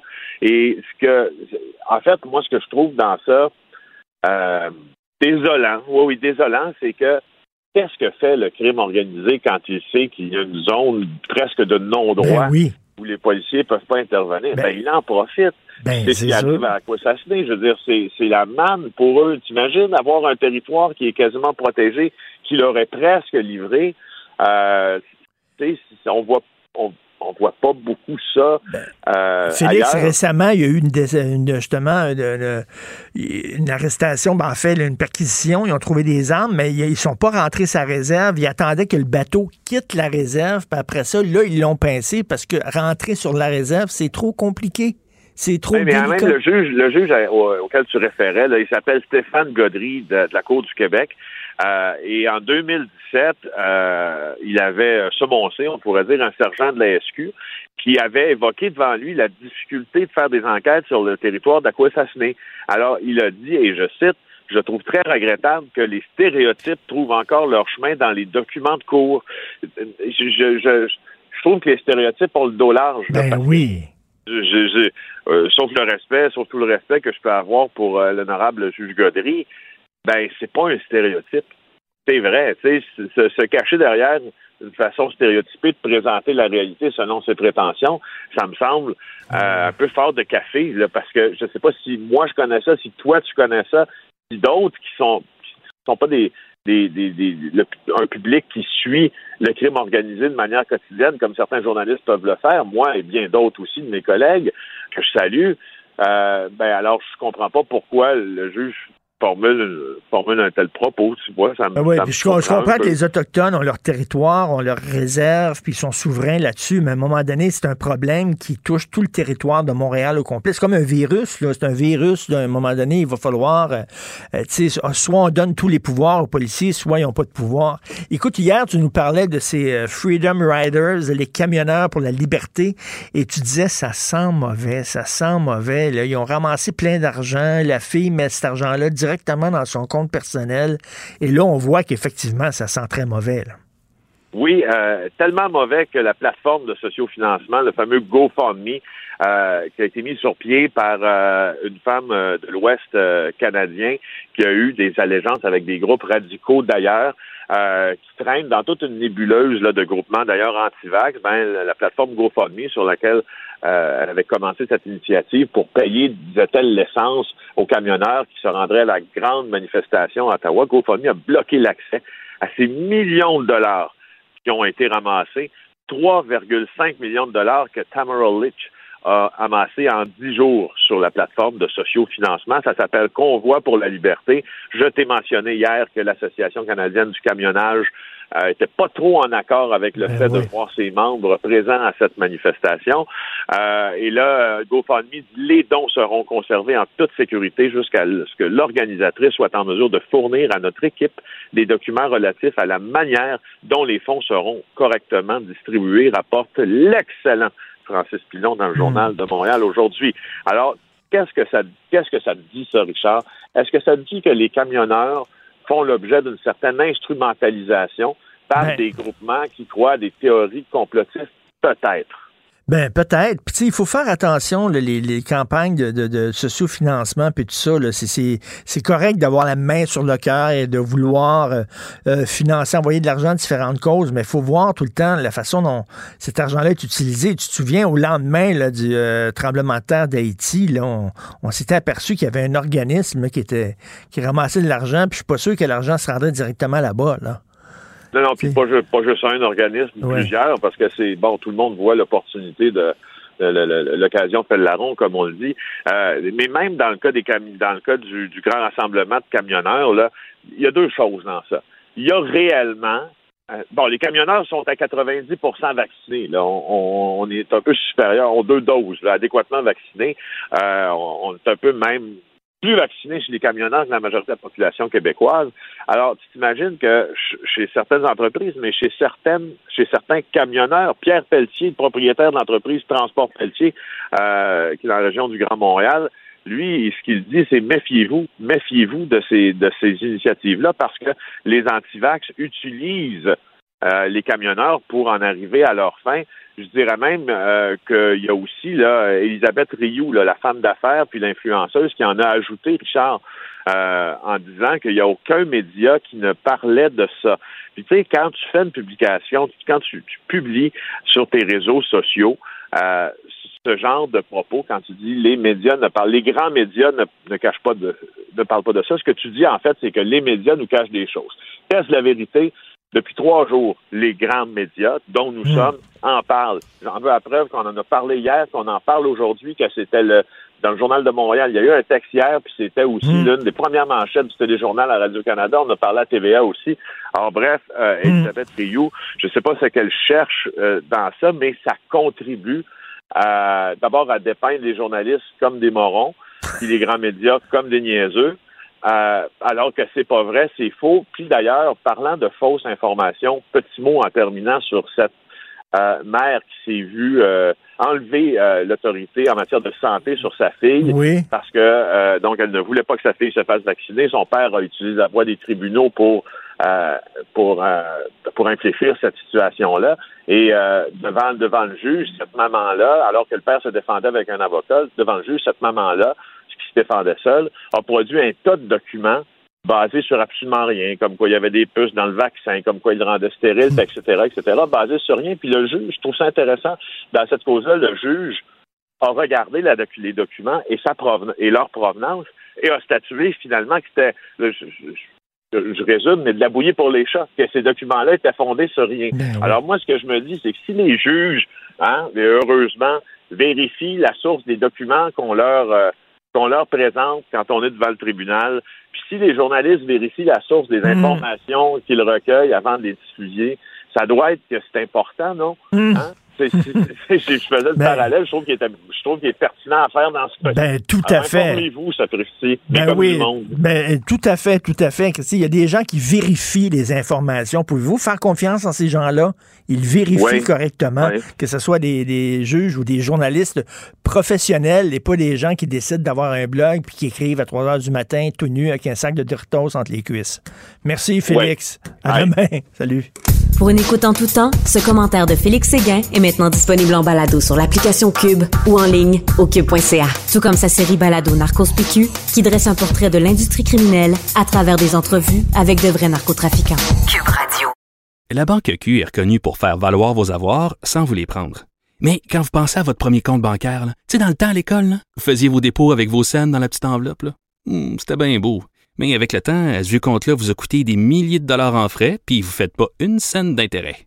Avec la Banque Q, vous obtenez des intérêts élevés et aucun frais sur vos services bancaires courants. Autrement dit, ça fait pas mal plus de scènes dans votre enveloppe, ça.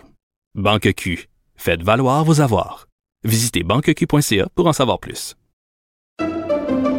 Pendant que votre attention est centrée sur cette voix qui vous parle ici, ou encore là, tout près ici, très loin là-bas, Ou même très, très loin. Celle de Desjardins Entreprises est centrée sur plus de 400 000 entreprises partout autour de vous. Depuis plus de 120 ans, nos équipes dédiées accompagnent les entrepreneurs d'ici à chaque étape pour qu'ils puissent rester centrés sur ce qui compte, la croissance de leur entreprise. Vous vous demandez si les plantes ressentent de la douleur? Ou encore, comment est-ce que les daltoniens voient le monde? Le balado en cinq minutes est pour vous. Explorez la science, l'actualité et l'histoire en un temps record. La Feu, en collaboration avec le gouvernement du Québec, est fière de propulser la série Balado en cinq minutes. Ne laissez pas les questions sans réponse plus longtemps. En cinq minutes, disponible sur l'application et le site cubradio.ca. Martino. Des fois, quand on se sent contrarié, ben c'est peut-être parce qu'il touche à quelque chose. Gilles Proulx. Bonjour, mon cher Richard. Richard Martineau. Petit lapin. La rencontre. Point à l'heure des cadeaux. Je serai pas là, là à vous flatter dans le sens du poil. Point à la ligne. C'est très important là, ce qu'on dit. La rencontre pro martineau Gilles, tendez la main à un non-vacciné. Tendez la main, Gilles. Soyez généreux. Tendez la main à ces gens. Voilà la société maternée, la société infantile. Le petit gouvernement du petit Québec va tendre la main aux non-vaccinés. Ils sont 580 000 à ne pas entendre le message ou à ne pas avoir entendu euh, parce qu'ils ne comprennent pas la langue de la tribu nationale. Alors, on va donc parler toutes les langues du monde, sauf le français, bien sûr, pour rejoindre ce beau monde qui a droit à tous les services chez nous dès qu'ils descendent du bateau. Et ça, ça s'appelle pas ça une société maternée, moi je ne sais pas comment l'appeler. Mais il y a pourtant la loi de la santé qui aurait pu être plus directe que ça. Mais encore une fois, on voit la mollesse de cette société et l'image de la société, ce sont nos gouvernements. C'est encore la maman de Caillou. Oh, Caillou, fais-toi vacciner. Ça fait deux ans que Caillou, il dit mange de la merde, je veux pas ton vaccin. Caillou, fais-toi. On, on tend la main. Quand ça fait deux ans, Gilles, qu'on tend la main à quelqu'un, puis que la personne nous regarde les deux mains dans les poches, puis nous tend pas sa main, à un moment donné, peut-être que serrer à vis, ce sera la bonne solution? Mais non, Mais non. coercition, ça ne doit pas exister dans ton vocabulaire. Oh, répression, tu dois bannir ça, va te dire la rectitude. Oh non, non, non, on est une bonne société généreuse d'enculés et de cocus contents. C'est tout ce que nous sommes. Il faut- Des cocus contents. Il faut de la conviction. C'est ça qu'il faut. Les convaincre. Christy, dans, dans quelle La langue il faut. persuasion, hein? Ben oui. La persuasion. À un moment donné, là, la, la- la petite gang qui, après deux ans, là, ils veulent pas se faire vacciner, on a tout essayé. Eux autres, là, ils comprennent ni du cul ni de la tête. Ils pensent à des théories du. Il n'y a rien à faire avec ces gens-là. Rien. Exactement. Puis là, vous avez vu, là aussi, là, il y a du trafic d'armes à feu. On le sait que ça passe par quoi assassiner. Les policiers veulent y aller, puis ils se font dire non par les juges. Non. C'est raciste de dire que tu trafiques d'armes dans les réserves. Oui. Et c'est raciste de dire ce que tu dis là, mon cher Richard. Tu n'as pas le droit. La rectitude, je voudrais que tu aies un langage plus proche de Walt Disney avec des lunettes rouges. Et encore une fois, on voit toute la lâcheté de notre société face au lucratif marché des armes à Aquasasné qui est devenu le premier distributeur d'un arsenal qui varie de 1000 à 8000 dollars, dépendant si tu vas acheter des mitraillettes, un canon, un bazooka ou un simple revolver. Et c'est l'État de la Pennsylvanie qui est le grand vendeur parce que là, les lois sont moins restrictives. Et la police, là-dedans, la police, ben, elle a peur parce qu'il y a des criminels qui euh, disent avoir aperçu des policiers déguisés en simples gars. Alors, ils ont pris peur, ils ont foutu le camp de la République autarcique d'Aquassassiné. Alors, c'est pas le monde à l'envers, ça, moi je ne sais plus comment l'appeler. Et euh, qu'est-ce qu'on fait de la loi territoriale? Pourquoi est-ce qu'on a une loi pour tout le territoire et il y aurait des trous où là, tu rentres pas là, puis ici, tu rentres pas là, ce sont des vaches sacrées. Alors, il y a eu le juge Stéphane Goddy qui l'avait dit, il avait dit, je comprends pas qu'un Eh policier puisse me sortir des stéréotypes en disant, oui, oui, mais ils nous ont connus, on n'a rien fait. Alors, où sont les maudits James Bond dans la police? Où sont les gars? À l'entrée de l'armée, si vous êtes trop lâche, même l'armée va avoir peur, suis en vertu de la, la Charte des droits et libertés, quoi. Alors, c'est à ne plus rien comprendre et continuons d'acheter des armes, continuons de pétarader dans tous les quartiers qu'il faut, continuons à vous à vous plaindre, à vous plaindre les, les, les Québécois de lâche et puis euh, rien ne va de se passer. Vous vivez au Québec. Félix Séguin disait qu'il y a plein de policiers qui lui disent on est tannés parce qu'on veut, nous autres, on veut intervenir, pour se dire non, c'est trop politique, c'est délicat, faites attention, gna, gna, gna. Oui, bon, là, il va falloir arrêter aussi. La police devrait créer des précédents. On les a arrêtés, monsieur le juge, parce qu'ils étaient pour, ou monsieur ou madame euh, du gouvernement. On les a arrêtés parce qu'ils nous pointaient une arme sur le nez. Alors, on a pris nos moyens, on les a arrêtés. Il y a une loi territoriale où il n'y en a pas? Là, il y a les professeurs du cégep Montmorency, cégep Maisonneuve, cégep Bois-de-Boulogne et cégep de la Pocatière qui disent au gouvernement qu'est-ce que vous attendez pour appliquer la loi 101 au cégep, qu'est-ce que vous attendez? On entend la lâcheté du gouvernement Legault qui a pris le pouvoir avec le torse bombé, mais il ne dirigeait pas une équipe du tonnerre. On le voit bien, il dirige une coalition, puis aussi au sein de cette coalition, il y a des forces occultes du pouvoir statuquiste et euh, surtout quand tu parles à un comptable comme Legault et non pas un politicien stratège, non pas un gars qui a de l'envergure et qui voit loin en avant. Tu parles à un comptable, un gars de petits chiffres. Alors, il a peur des petits chiffres, que la colonne des petits chiffres pourrait changer de colonne, de passer du bleu au rouge. Alors, on ne bouge pas et il n'y croyait pas avant même de fonder la CAC. Il n'y croyait pas. Je ne comprends pas, moi, que Bernard Landry m'avait confié qu'au sein du Conseil des ministres dans le temps qui était avec le PQ, avec, euh, avec euh, avec, euh, voyons, le, le, premier ministre du temps, c'est incroyable. Bouchard, un trou de mémoire. Parizeau. Et euh, il, il, était le plus le plus brave, le plus insistant sur l'application de la loi 101 et il a complètement changé. Ça, c'était à l'époque de Bouchard.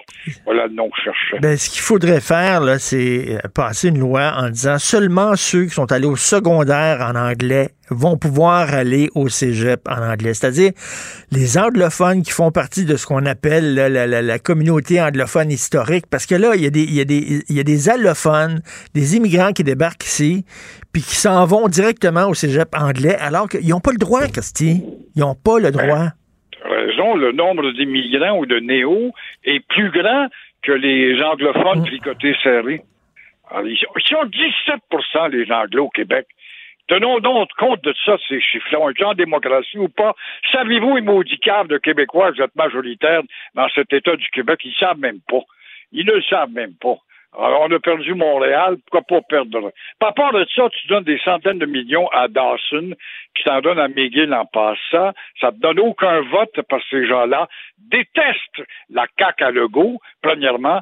Deuxièmement, est-ce que c'est pas en arrivant au centre-ville qu'on identifie l'âme d'une ville? Elle est complètement anglaise. Quand t'embarques d'un taxi à Dorval, t'en viens dans le centre-ville, as-tu l'impression de goûter of a taste of difference? Non. T'es à New York par les noms, les raisons sociales, détenues souvent par nos colonisants, nous autres. Et là, t'as un bouillon culturel qui s'appelle le Dawson, de Concordia, une autre université de trottoir, puis t'as McGill et tout le bouillon, évidemment, des néo-québécois qui s'intègrent pas, et on te fait croire que Montréal est une métropole française. Officiellement, sur papier, oui, mais dans les faits, là, tous les jours, et à continuer comme on fait là, il y aura bien un gars là, comme celui qui s'est présenté à la mairie, là, le Jamaïcain, qui pourra partir avec à la tête d'un mouvement qui visera à séparer Montréal de, du Québec, pourquoi pas, pour avoir la paix et l'Eldorado économique in Montreal only. Gilles, en résumé, il faut être gentil avec les non-vaccinés qui veulent rien savoir de nous autres. Il faut être gentil avec les Amérindiens qui font du trafic d'armes, puis il faut être gentil euh, avec, euh, avec tout le monde. Finalement, avec les anglophones qui veulent rien savoir de la loi 101. Faut être gentil, faut être fin, faut leur tendre la main. C'est un bon peuple, le peuple québécois. C'est du bon monde, hein? Et on nous traite de fascistes et de racistes dans le Globe and Mail puis dans les autres torchons. Alors, mais on dit pas. Canadien, tu gagnais hier soir? On y a encore perdu. C'est donc triste. C'est ça notre univers. Gilles, on se laisse. hein, Jean-François, notre réalisateur, a une petite chanson pour vous. On se laisse là-dessus. Bonne journée, Gilles. Je suis content, je suis content, je suis content, je suis content, je suis cocu, mais Pour une écoute en tout temps, ce commentaire de Gilles Proux est maintenant disponible dans la section balado de l'application ou du site cube.radio. Cube Radio. Tout comme la série podcast de Gilles Proux, la radio, premier influenceur. Découvrez dans ce balado comment la radio a influencé le monde moderne tel qu'on le connaît d'hier à aujourd'hui. La chronique argent. Une vision des finances pas comme les autres. Ah, Yves Daou, ma championne Joe pour moi, c'est Madame Chantal Lebreu. Euh, gérante d'un magasin à Gaspé qui n'a pas voulu demander le passeport vaccinaire aux non-vaccinés parce qu'elle dit si on laisse pas rentrer les non-vaccinés, après ça, ça va être quoi? On ne laissera pas rentrer les personnes de couleur, les ethnies, les femmes, les hommes célibataires. C'est ma championne. Écoute, les grandes chaînes là, ont, qui avaient protesté là, de tout le début, les deux dernières semaines, pour faire modifier le décret et s'assurer qu'il soit moins pénalisé. Finalement, la journée s'est passée euh, vraiment euh, sans anicroche. Euh, évidemment, il y avait beaucoup d'irritants. là. Je te rappellerai que donc euh, le décret, ce qui prévoit, c'est que les magasins, les magasins euh, non essentiels doivent demander le passeport s'ils ont plus que 500 mètres carrés. Euh, donc, évidemment, les non-vaccinés ne peuvent pas rentrer dans ces magasins-là. Or, hier, tous nos journalistes ont fait le tour un peu du Québec. Ce qui est intéressant, c'est une grande compagnie comme Walmart. Là. Écoute, il avait sorti l'armée d'une certaine façon. Il y avait au moins 5-6 employés à l'entrée pour surveiller le, le, le, monde. Euh, on a ce, ce gars-là de Canadian Tire, là, Manuel, qui lui a commencé à 8 heures le matin. Écoute, il s'est fait engueuler à peu près toute la matinée par euh, les vaccinés et les non-vaccinés. Euh, il dit tout le monde me prenait, ce qui est intéressant, il disait tout le monde le prenait pour, euh, pour François Legault. Les gens me prennent pour François Legault, ils m'insultent. Mais ça, ça s'est bien passé parce que, ben, tu sais, on, a- on avait peur, là, on disait, là, Ouais.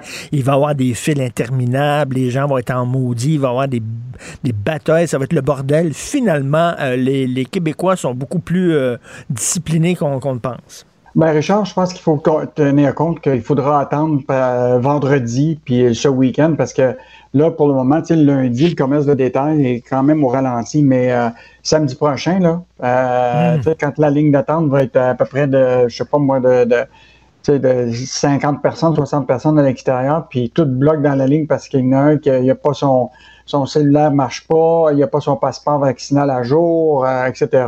Puis oublie pas, il demande le passeport va- vaccinal, mais aussi ta carte d'identité. Hein. Fait que euh, souvent, c'est pas nécessairement dans ton cellulaire. Faut que tu sortes ton portefeuille. Moi, je, je le vis moi-même à chaque fois. J'ai oublié mon portefeuille parce que tout est dans mon cellulaire. J'ai pas ma carte d'identité. Donc, ça veut dire que si j'ai entendu 15-20 minutes, puis je peux pas rentrer.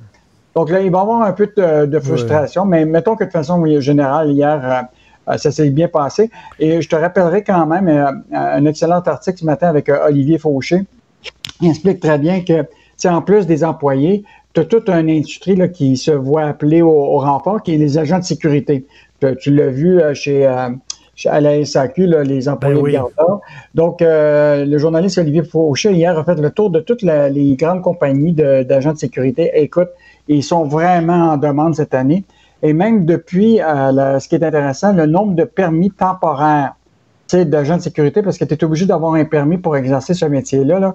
Euh, écoute, il y a plus qu'entre 6 000 et 5 000 employés euh, supplémentaires dans l'industrie euh, qu'avant la pandémie. Donc, c'est une industrie qui, qui a connu des, des bas, compte tenu que beaucoup de l'activité économique avait diminué. Donc, ils se retrouvent avec, un, dans le fond, un nouveau marché qui est celui, justement, de, de, pas- de, de valider les passeports euh, va- vaccinales et aussi s'assurer la sécurité des gens. Donc, euh, quand même, un, un- une industrie qui a le vent les voiles avec euh, la, la pandémie. Il y a des gens qui vont pousser un gros soupir de soulagement à deux heures cet après-midi. C'est des euh, propriétaires de restos. Écoute, ça, c'est vraiment une bonne nouvelle. Tu sais, bon, on a eu euh, la semaine dernière, euh, tu te rappelles, la pâtissière là, qui avait une petite salle à manger qui est devenue euh, un peu la, la- la vedette de l'heure, compte tenu qu'elle avait décidé de d'obtempérer euh, aux règles puis de, de, de, de, de- permettre à, justement des gens de venir dans la salle à manger. Mais là, euh, à partir de, de lundi prochain, ce qui serait normalement annoncé euh, par le gouvernement euh, Legault, c'est que là, il y aura l'ouverture des salles à manger. Donc, quand même une très, très bonne nouvelle pour les restaurateurs qui vivent un enfer depuis le mois de décembre. Donc, puis là, tu vas avoir quatre personnes où les occupants de deux des résidents pourront se retrouver à partager un repas ensemble au restaurant. Euh, donc, euh, très, très bonne nouvelle. Oui, euh, écoute, euh, je dois nommer, le- ce- parler de ce tweet-là qui vient de tomber là, de, de Véronique Prince de Radio-Canada qui affirme que le gouvernement dit que les salles de spectacle et le milieu culturel, ce sont les prochains sur la liste. Ça ne sera pas annoncé aujourd'hui, mais donc, il dit c'est les prochains sur la liste parce qu'écoute, il y a bien des gens, euh, Yves, qui dit euh, comment ça se fait qu'il va ouvrir les lieux de culte, les églises, les temples, les synagogues, les mosquées avant les salles de spectacle, quand même. Écoute, puis on s'entend dessus que restaurant puis salle de spectacle, euh, il y a une équation là, qui est importante? Eh oui. Hein? Écoute, eh ça n'a pas de sens. Euh, Tu, as-tu vu la caricature de Y? C'est Ah, drôle. en- bon. Eh, c'est drôle en maudit. Un gars veut rentrer chez Costco. On lui dit non, t'as pas le droit de rentrer. Il dit non, non, je veux pas acheter quelque chose. Je viens pour travailler sur une œuvre d'emploi. Ah, c'est correct, viens-t'en, rentre. Génial. On a beaucoup de contradictions depuis le début de cette pandémie-là. Euh, Ah. Non, non, Mais, il y a- euh, il y, en a beaucoup de contradictions. Euh, tu veux nous parler d'Hydro-Québec? Oui, bon, Hydro-Québec, écoute, euh, c'est vraiment fascinant. Là. Tous les années, on fait ça. Là. Euh, après une diminution en 2020 en raison des impacts de la pandémie, écoute, le temps supplémentaire a augmenté là, c- euh, 160 millions l'an dernier à la Société d'État. Écoute, c'est 21 168 employés chez Hydro. Là. Écoute, euh, on se demande souvent comment ça se fait qu'ils réussissent à avoir euh, autant de temps supplémentaire. Là, il dit qu'ils ont repris des activités d'entretien, tout ça. Mais je te rappellerai qu'à titre de comparaison, en 2019, le Hydro-Québec avait dépensé 164 millions en heures supplémentaires, mais on avait eu deux importants euh, événements météorologiques des, des 30 dernières années qui avaient sais, mis le réseau à, à dure épreuve. Mais là, on n'en a pas de, de- à part un peu de froid, là, on n'a pas eu de- d'événements météorologiques de majeurs. là. Donc, euh, on se pose toujours la question quoi, pourquoi ils ont autant de, de temps supplémentaire. Et, euh, mais c'est, euh, c'est, devenu récurrent chez Hydro. là. Plus de gens vont. Puis souvent, là, ces gens-là, souvent peuvent aller chercher jusqu'à 100 000 de plus sur leur salaire des fois quand ils, ils font du temps supplémentaire. Donc, une drôle de nouvelle dans un moment Ben où oui. tout le monde se serre la ceinture. Écoute, il y a des gens là, pour qui la, la météo a énormément d'impact sur leur humeur. Ma blonde, moi, c'est la bourse. Quand la bourse va bien, elle est de bonne humeur, m'a dit c'est temps de mauvaise humeur en maudit. Ben, c'est parce que, c'est- comme Michel Girard le matin, là, la bourse est bipolaire. Oui, c'est- pas évident. Non? Il y a- il y a- il y a la, la- la bourse, c'est les, euh, les montagnes russes ces temps-ci. C'est c'est vraiment élevé. Euh, il y a un texte aussi sur les nouveaux arrivants qui sont les pires victimes de la crise du logement. Et ça, c'est vraiment important de, lire cet article-là de Anne-Caroline Desplanques ce matin. Elle a assisté à hier à un comité de- des finances à Ottawa sur euh, tout ce qui touche l'inflation. Et euh, il y a un, vice, un économiste de la Banque Scotia là, qui, était là, qui est quand même en faveur de, l'arrivée des nouveaux immigrants, mais il rappelait que d'ici 2023, là, on va avoir 1,2 million de nouveaux immigrants qui vont arriver au Canada. Et le problème, là, c'est de loger tout ce monde-là. on peut parler d'emploi, là, mais c'est pas Mm. tout. Là. Le logement accessible, ces familles-là se retrouvent souvent dans des situations Mm. précaires. Et là, écoute, on, on- on veut les avoir, mais on n'est pas équipé pour les loger. Et donc, euh, ce qui est intéressant, c'est que même depuis plusieurs décennies, il se construit aujourd'hui 5 000 à 6 000 unités par million d'habitants de, de- des logements. là. C'est deux fois moins que dans les années 70. Fait que c'est tout à fait normal que tu vois là, des, des logements là, qui, qu'on dit abordables, mais qui sont à 2000 pièces par mois. Ben Donc, oui. on, va, on va se retrouver dans une situation où il va y avoir euh, vraiment de la difficulté à faire cette adéquation-là entre tu sais, le, le niveau de, de nouveaux euh, immigrants qui arrivent, puis la question de, de, de, de les loger. Et c'est pour ça que le François Legault avait dit, il faut pas juste penser à l'idée de, de recevoir plus d'immigrants, il faut être capable de pouvoir les intégrer. Et l'intégration comprend aussi des, des, des logés. Des logements Ah, abordables, tout à fait. Donc, c'est vraiment une- un, un très bon article à lire ce matin qui nous montre très bien que le logement, ça va être un enjeu euh, très important. Et parlant de, parlant de logement, écoute, je dois dire, j'aime beaucoup la chronique de Daniel Germain aujourd'hui qui parle, parce qu'il y a de plus en plus de gens, ils pourront pas acheter des maisons, ils vont être locataires, puis ils disent, ah, locataire, c'est pas le fun. là. Daniel Germain, puis il a tout à fait raison. Il dit, je m'excuse, mais être propriétaire, c'est pas le paradis non plus. Il y a des très bons côtés à être locataire, puis il y a des très mauvais côtés d'être propriétaire aussi. Donc, euh, il fait euh, la liste, justement, de tout ça, une chronique très intéressante aujourd'hui. Merci beaucoup, Yves Daou. OK, à demain. Au revoir. Bye bye. Pour une écoute en tout temps, ce commentaire d'Yves Daou est maintenant disponible en balado sur l'application Cube ou en ligne au cube.ca. Tout comme sa série Balado, mêlez-vous de vos affaires. Un tour complet de l'actualité économique. Cube Radio. La Banque Q est reconnue pour faire valoir vos avoirs sans vous les prendre. Mais quand vous pensez à votre premier compte bancaire, tu sais, dans le temps à l'école, vous faisiez vos dépôts avec vos scènes dans la petite enveloppe. Hmm, C'était bien beau. Mais avec le temps, ce compte-là vous a coûté des milliers de dollars en frais, puis vous ne faites pas une scène d'intérêt. Avec la Banque Q, vous obtenez des intérêts élevés et aucun frais sur vos services bancaires courants. Autrement dit, ça fait pas mal plus de scènes dans votre enveloppe, ça. Banque Q. Faites valoir vos avoirs. Visitez banqueq.ca pour en savoir plus. Pendant que votre attention est centrée sur cette voix qui vous parle ici, ou encore là, tout près ici, très loin là-bas, Très, très loin. Celle de Desjardins Entreprises est centrée sur plus de 400 000 entreprises partout autour de vous. Depuis plus de 120 ans, nos équipes dédiées accompagnent les entrepreneurs d'ici à chaque étape pour qu'ils puissent rester centrés sur ce qui compte, la croissance de leur entreprise. Vous vous demandez si les plantes ressentent de la douleur? Ou encore, comment est-ce que les daltoniens voient le monde? Le balado en cinq minutes est pour vous. Explorez la science, l'actualité et l'histoire en un temps record. La Feu, en collaboration avec le gouvernement du Québec, est fière de propulser la série Balado en cinq minutes. Ne laissez pas les questions sans réponse plus longtemps. En cinq minutes, disponible sur l'application et le site cubradio.ca. Joignez-vous à la discussion. Appelez ou textez le 187 Cube Radio 1877 827 2346. C'est pas facile d'être parent quand on a euh, des enfants en garde partagée. C'est vraiment pas facile. faut avoir les mêmes valeurs. Il faut que papa dise une chose puis que maman dise la même affaire à la maison, sinon les enfants sont mêlés. Par exemple, si maman, mettons, est végétarienne, puis elle veut pas que les enfants mangent de viande, parce que c'est important pour elle, mais quand ils vont chez papa, lui c'est un carnivore, puis c'est le barbecue à longueur de jour, la chicane pogne. Imaginez quand vous entrez le vaccin là-dedans. Imaginez un couple qui est séparé avec des enfants. Papa est pour le vaccin, maman est anti-vax. Qu'est-ce que vous faites? Alors là, il y a une mère anti-vax qui était déboutée au tribunal. Une mère qui était complotiste. Elle n'était pas juste contre le vaccin, elle était complotiste. Pour elle, la vaccination, c'est un crime contre l'humanité. Elle elle a perdu une partie de son autorité parentale sur ses enfants et les enfants vont pouvoir bien être vaccinés comme le veut leur père. Nous allons en parler avec Maître Sylvie Sherm, avocate spécialisée en droit de la famille. Bonjour, Maître Sherm. Bonjour. Eh boy, déjà, ça fait des chicanes dans les familles, mais quand c'est les parents séparés qui s'entendent pas, c'est un casse-tête, là. C'est un casse-tête certain. On a eu plusieurs jugements euh, qui ont été rendus depuis la, campagne de vaccination des enfants et euh, tous les jugements ont ordonné la vaccination. La, dans tous les cas, c'était un parent qui ne croyait pas à la vaccination. Dans certains cas, c'était des complotistes. Dans d'autres, ce n'était peut-être pas des complotistes extrêmes, mais quand même un parent qui n'y croyait pas. Et ce n'est pas suffisant de venir dire à la Cour, je n'y crois pas pour avoir gain de cause. Alors, il faut faire une preuve médicale. Il faudra montrer que le vaccin est néfaste pour cet enfant-là. Et c'est pas ça qui est arrivé dans le jugement récent ni dans les autres jugements antérieurs. Alors, les tribunaux, qu'est-ce qu'ils font?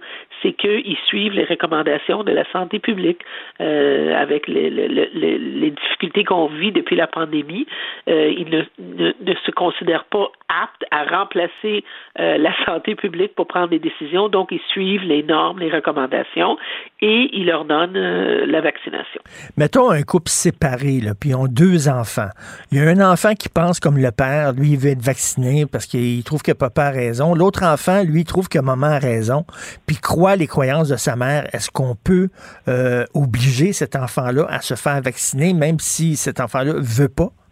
Oui, on peut. Alors, ça dépend de l'âge de l'enfant. À 14 ans et plus, l'enfant décide.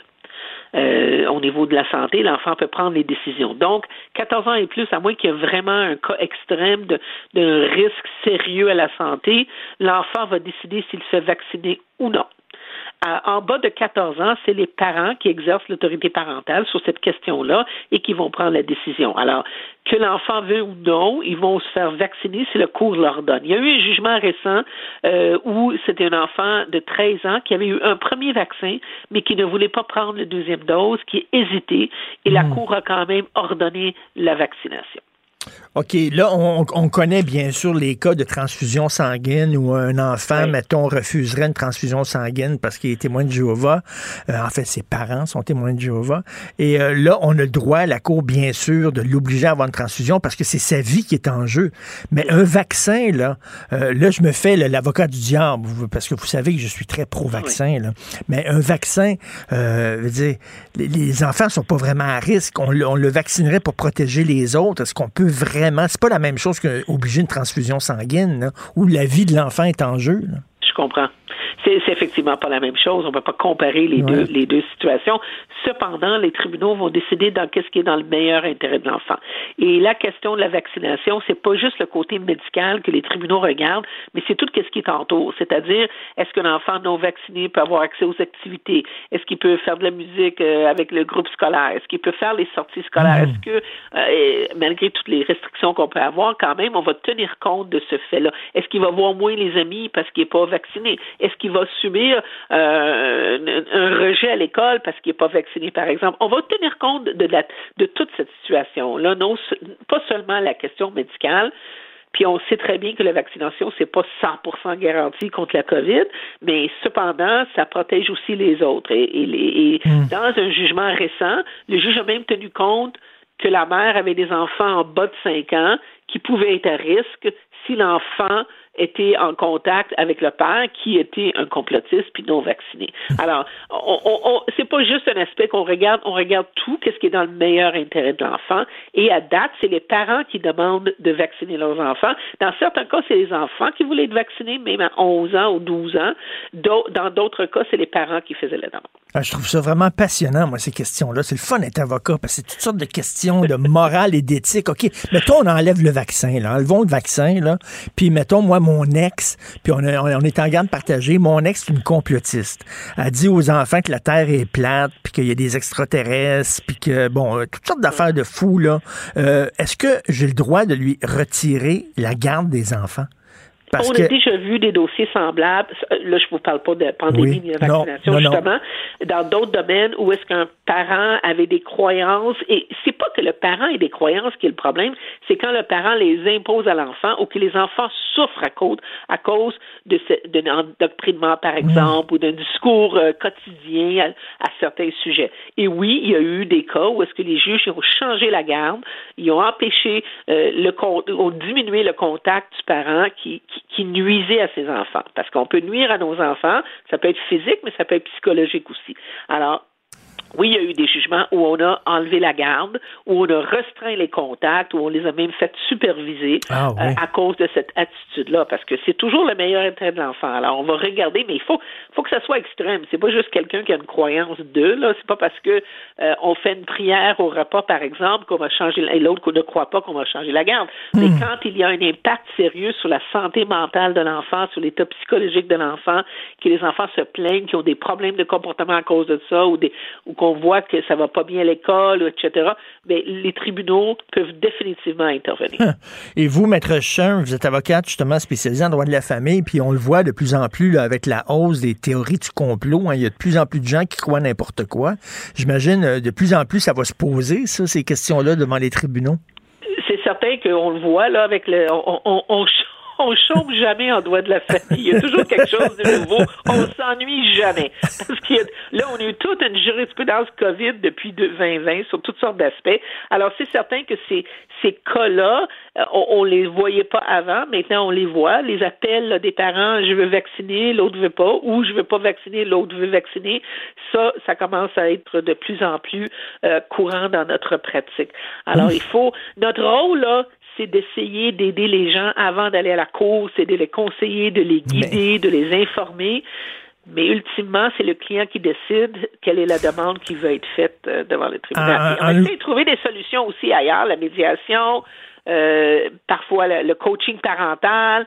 Euh, il y a toutes sortes d'autres moyens qu'on essaye de- de- d'utiliser avant de se rendre devant un juge. Et je parlais là, de, mettons, une mère qui est végétarienne, puis elle veut pas que ses enfants mangent Ah. de la viande. Parce que je lisais récemment dans le Devoir, il y a même des végétariens qui donnent pas de viande à leurs animaux, à leurs chiens et à leurs chats, parce qu'ils sont Ouais. tellement végétariens, ils veulent que leur chat soit vegan aussi. Fait que, Ouais. mettons, là, moi, j'aime la viande, puis mes enfants, quand ils vont chez leur mère, ils mangent pas de viande. C'est-tu, ça peut-tu se ramasser devant les tribunaux, ça, ou non? Ben, Parce ça que- pourrait si on pense que ça va affecter la santé des enfants, mais ça, il faut essayer de trouver certains compromis. Et écoutez, habituellement, les, les gens qui sont en couple, qui ont vécu ensemble, qui ont eu des enfants, ils ont des valeurs semblables. Alors, c'est dans certains cas où les valeurs changent, où effectivement quelqu'un est végétarien et puis l'autre ne l'est pas. En comment ils ont géré ça quand ils étaient ensemble? Mais espérons qu'ils vont pouvoir le gérer par la suite en Ouais, étant mais, séparés. mais des Et fois, un, des deux conjoints tombe en amour avec quelqu'un d'autre qui est coucou, puis devient coucou, puis là, ça complique les patentes. Puis la question à 100 000 Maître Sherm, à 100 000 Elle, c'est une complotiste, OK? Bon, c'est une coucou, à quoi... Mais parce qu'on sait que des fois, la religion, on a de la difficulté à agir à trancher parce que la religion met des gants blancs, parce qu'il y a le respect de la religion, la liberté religieuse. Si elle était religieuse, si c'était sa religion qui lui disait de ne pas vacciner ses enfants, est-ce que le juge aurait pris la même décision, aurait été un peu plus frileux? Je ne crois pas que la question religieuse rentrerait en ligne de compte quand le juge doit décider sur le meilleur intérêt de l'enfant. Parce que le juge ne doit pas regarder qu'est-ce que les parents pensent ou croient ou veulent, c'est qu'est-ce qui est dans l'intérêt de cet enfant-là. Alors, si c'est dans l'intérêt de cet enfant qu'on ne respecte pas les croyances religieuses d'un parent, ben c'est ça, c'est ça le meilleur intérêt de l'enfant. Et on a déjà vu des cas extrêmes où les enfants ont, été- ont tenté d'être endoctrinés là, par un parent au niveau religieux et on a changé la garde ou on a pris des mesures comme ça. Alors, les juges ne vont pas regarder, à mon avis, les croyances religieuses au niveau de la vaccination, que ce soit la vaccination ou d'autres choses, va regarder c'est quoi le meilleur intérêt de, de cet enfant-là, de cette famille-là qui, que, que le juge ou la juge a devant lui ou elle. Alors, c'est vraiment, on va focuser sur ça. Donc, quand on analyse le meilleur intérêt de l'enfant, le- en principe, là, on doit laisser de côté la si vous voulez, la position des, des- des parents ou, ou les droits même des parents au bénéfice de l'enfant. C'est passionnant. Je pourrais vous parler pendant deux heures. En plus, vous êtes, vous êtes tellement bonne. Merci, Maître Sylvie Sherm, avocate spécialisée en droit de la famille. Merci, bonne journée. Merci. La Banque Q est reconnue pour faire valoir vos avoirs sans vous les prendre. Mais quand vous pensez à votre premier compte bancaire, tu sais, dans le temps à l'école, vous faisiez vos dépôts avec vos scènes dans la petite enveloppe. Hmm, C'était bien beau. Mais avec le temps, ce vieux compte-là vous a coûté des milliers de dollars en frais, puis vous ne faites pas une scène d'intérêt. Avec la Banque Q, vous obtenez des intérêts élevés et aucun frais sur vos services bancaires courants. Autrement dit, ça fait pas mal plus de scènes dans votre enveloppe, ça. Banque Q. Faites valoir vos avoirs. Visitez banqueq.ca pour en savoir plus. Pendant que votre attention est centrée sur cette voix qui vous parle ici ou encore là, tout près ici. Très loin là-bas? Ou même très, très loin. Celle de Desjardins Entreprises est centrée sur plus de 400 000 entreprises partout autour de vous. Depuis plus de 120 ans, nos équipes dédiées accompagnent les entrepreneurs d'ici à chaque étape pour qu'ils puissent rester centrés sur ce qui compte, la croissance de leur entreprise. Vous vous demandez si les plantes ressentent de la douleur? Ou encore, comment est-ce que les daltoniens voient le monde? Le balado en cinq minutes est pour vous. Explorez la science, l'actualité et l'histoire en un temps record. La Feu, en collaboration avec le gouvernement du Québec, est fière de propulser la série Balado en cinq minutes. Ne laissez pas les questions sans réponse plus longtemps. En cinq minutes, disponible sur l'application et le site cubradio.ca. Richard Martineau. Les commentaires haineux prennent certains animateurs. Martineau s'en régale.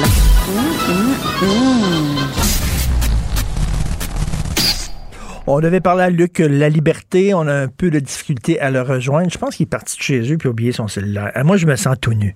Ça m'est déjà arrivé, ça. Partir de chez vous, oublier ton cellulaire. Je pense que je préférais partir de chez nous, oublier de mettre mes culottes. Puis me promener la bisoune à l'air plutôt que pas avoir de cellulaire. Christy qu'on se sent à poil. Bref, euh, parce que je vais lui parler, entre autres, si on, va, on va l'accrocher peut-être, mais vous avez vu que les républicains sont en maudit. Parce que Joe Biden, dans un point de presse, Joe Biden, il pensait pas qu'il était enregistré, qu'il était écouté. Il pensait pas que son micro était allumé. Puis euh, il a dit d'un journaliste de Fox News, il a dit que c'est un, imbécile, c'est un con. Là, un- Et là, les républicains disent c'est épouvantable qu'un président parlement. Hey, allô, Donald Trump, gonna grab them by the pussy. Christy, vous l'avez défendu, il disait des affaires épouvantables. Quelle hypocrisie. S'il y a une affaire qui me tape c'est nerfs, c'est l'hypocrisie.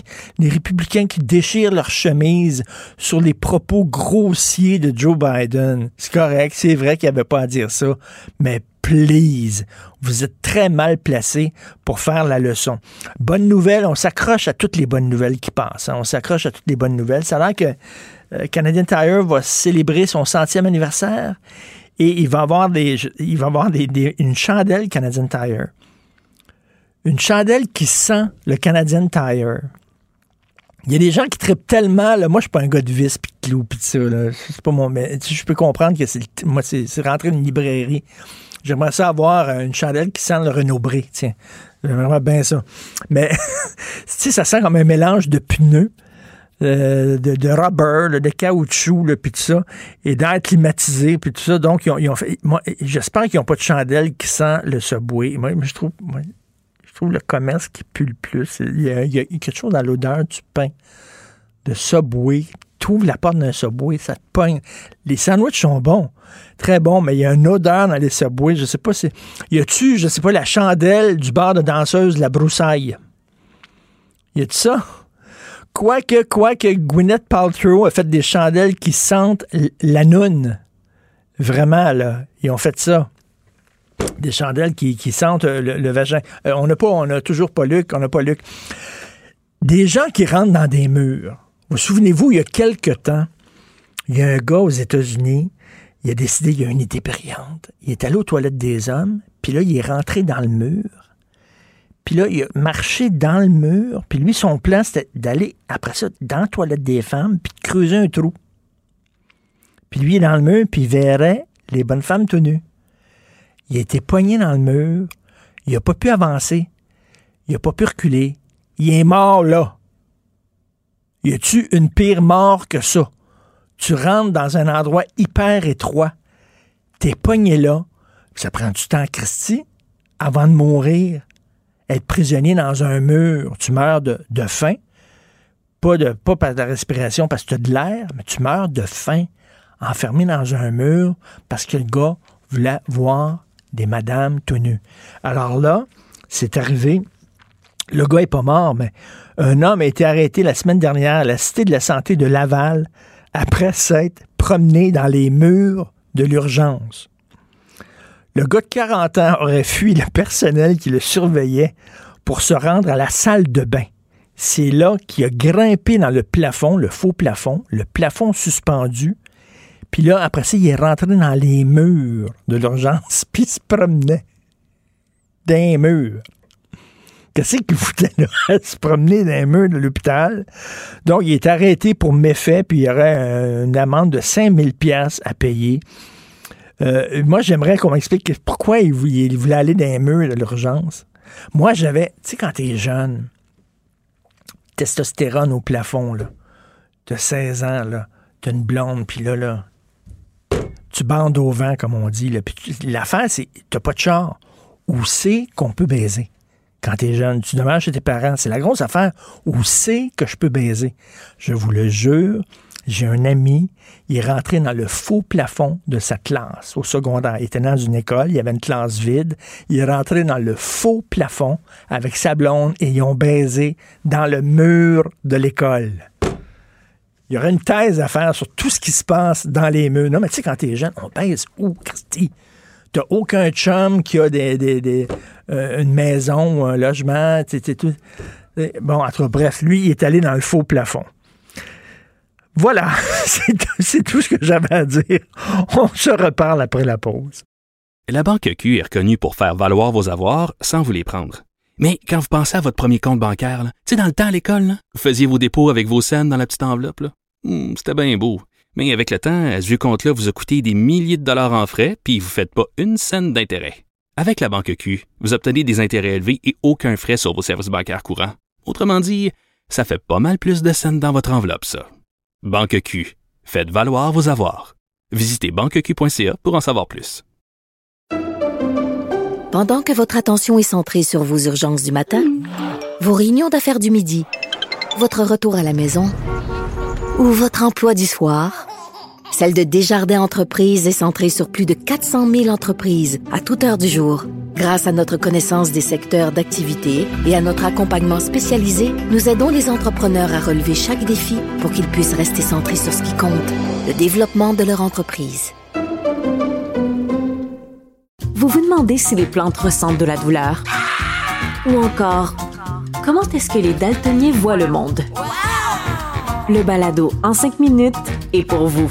Explorez la science, l'actualité et l'histoire en un temps record. La Feu, en collaboration avec le gouvernement du Québec, est fière de propulser la série Balado en cinq minutes. Ne laissez pas les questions sans réponse plus longtemps.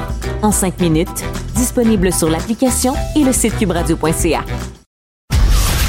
Martino. Le préféré du règne animal. Bonjour les petits lapins. Petit lapin, petit lapin.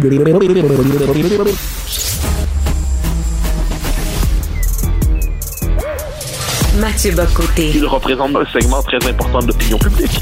Richard Martineau. Tu vis sur quelle planète? La rencontre. Je regarde ça et là, je me dis, mais c'est de la comédie. C'est hallucinant. La rencontre. Bocoté. Martineau.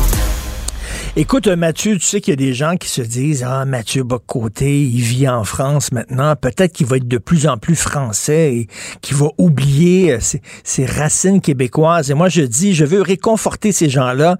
Écoutez ce segment d'une des interventions de Mathieu Bocoté à la télévision française. On écoute ça. Ils sont tous étonnés. là. Euh, Il y a quelques-uns, on dit, soit dit en passant, ça fait 20 ans qu'on vous le dit. Non, là- et là, je dirais qu'on le savait, et maintenant, c'est- euh, maintenant on le voit. C'est la formule, quelquefois, de- d'un humoriste québécois qui disait, on veut pas le savoir, on veut le voir. Bon, eh ben, on l'a vu. On l'a vu devant nous. Alors, la question qui suit... Voilà. Alors, il parlait de la, la montée de l'islam, Mathieu, puis il a dit on veut pas le savoir, on veut le voir à la télévision française. Il a cité Yvon Deschamps. Bravo, Mathieu. Ah, ben, je, sache que j'ai déjà cité aussi euh, X13 avec cette réplique magnifique que je trouve bien. Comment peut-on être aussi belle et tellement communiste? Et, et ainsi de suite. J'ai cité souvent Michel Brunet avec sa mer- merveilleuse formule le nombre, le nombre et le nombre. Euh, et, et non, non, non, pour moi, c'est ça que le- le- je fais même pas ça sur le mode euh, je flash ma différence. Simplement que mon univers mental, pour moi, le Québec, c'est pas une espèce de province écartée du monde, seulement intéressante pour elle-même. Le Québec, c'est mon Occident à moi. C'est-à-dire le Québec, c'est ma nation à travers laquelle j'accède au monde occidental, à travers laquelle j'accède au monde plus largement.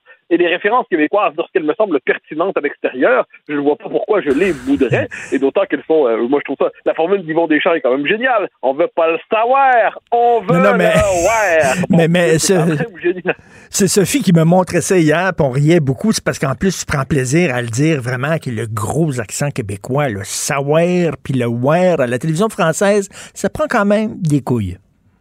Ah, mais merci, merci. Ah, mais moi, c'est, je, je me fais un devoir quand même de parler euh, quand, quand les circonstances s'y prêtent, hein, pas sur le mode agaçant. mais, Ben euh, le, le Québec est pour moi un lieu qui, euh, qui, qui- qui- l'univers mental québécois me semble tout à fait intelligible et compréhensible pour d'autres. Et c'est voilà pourquoi j'ai grand plaisir à le faire. Et, euh, et, et ça arrivera encore, n'en doute pas un seul instant. Alors voilà, donc Mathieu qui demeure bel et bien québécois euh, et qui ajoute de la couleur locale à la télé française. Euh, écoute, euh, Mathieu, là, à deux heures cet après-midi de notre heure, bien sûr, 14 heures, euh, François Legault va annoncer l'ouverture des restaurants euh, lundi.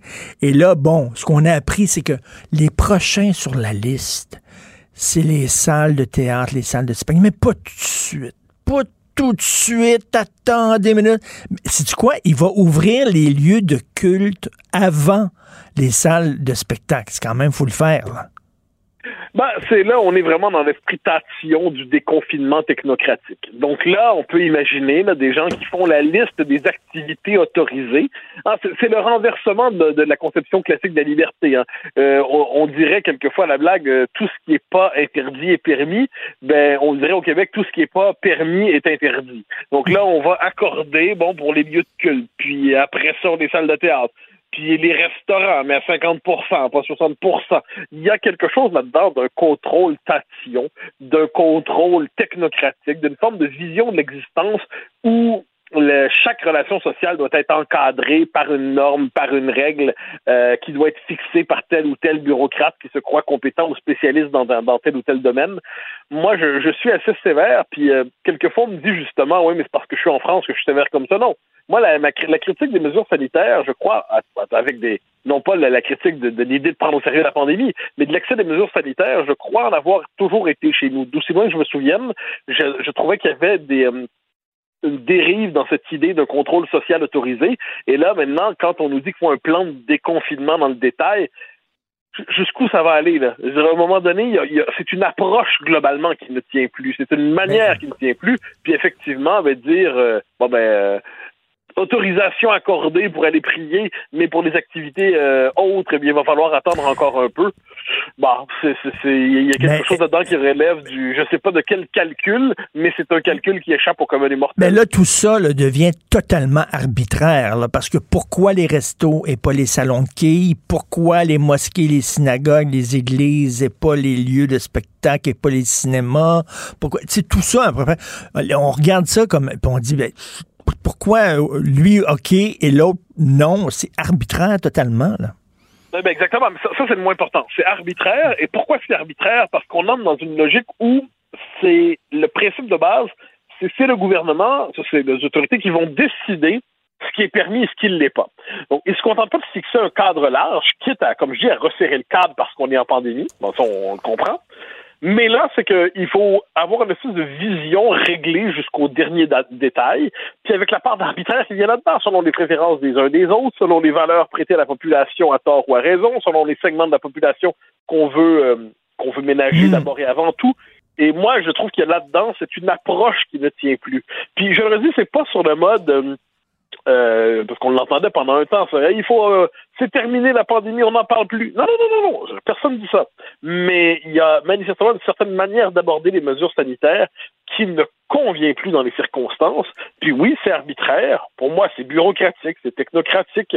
Et en dernière instance, le prix à payer pour tout ça, c'est une exaspération populaire telle qu'elle pourrait, elle pourrait demain entraîner une forme de appelons ça une désobéissance civile qui ne dit pas son nom. C'est-à-dire, globalement, mais les gens s'en fichent désormais. Ils s'en fichent. On est des Québécois, on va pas faire la révolution, mais chacun va décider, sur un mode personnel, de dire ça me concerne plus. Écoute, il y a la fameuse euh, pâtissière, tu as vu ça, là, qui est une Française établie euh, au Québec, euh, qui a décidé d'ouvrir malgré tout. Et puis, euh, ben, les gens sont assez sympathiques à sa cause. Et même aujourd'hui, dans, dans le très sérieux devoir, Michel David qui écrit là-dessus en disant, ben écoutez, c'est très difficile de pas la comprendre, cette dame-là, parce qu'elle dit, comment ça, moi, j'ai pas le droit d'ouvrir, alors que les McDo et euh, les, les grandes chaînes de ce monde ont le droit d'ouvrir, elle aussi, s'en prend à l'arbitraire. Des, Oui, des oui, décisions. Surtout, à un moment donné, on a vu, moi, ce qui m'a frappé dans la, dans la pandémie, c'est que c'était paradoxalement la, la chance des, des, des, des très, très gros, des très, très grands. Tu sais, on pouvait pas aller au coin de la rue pour acheter une paire de bottes, mais on pouvait se commander une paire de bottes sur un site Internet. On pouvait pas aller à la, bon, tel tel commerce, mais on- si on le commandait sur Amazon, ça, ça allait. Donc, les... hum, Là, moi, je vois pas le début d'un corps de huitième de conspiration là-dedans. Là, je prends la peine de le dire, c'est nécessaire. Mais c'est simplement que dans cette crise particulière, certaines tendances de l'économie l'ont emporté sur d'autres. Puis là, ben, le petit commerçant local, il se dit, mais là, un instant, c'est quoi cette affaire-là? Là? Ça marche plus. Puis moi, depuis le début, je dis, le commun des mortels, il n'est pas fait pour gérer une pandémie. Mais il est capable de remarquer quand des mesures sont contradictoires et absurdes. Puis là, je pense qu'on arrive à ce moment où on fait l'expérience de l'absurdité. Oui, tout à fait. Non, euh, c'est, non, non. En tout cas, on va, on va voir ce qu'il va annoncer euh, euh, à, à 14 heures.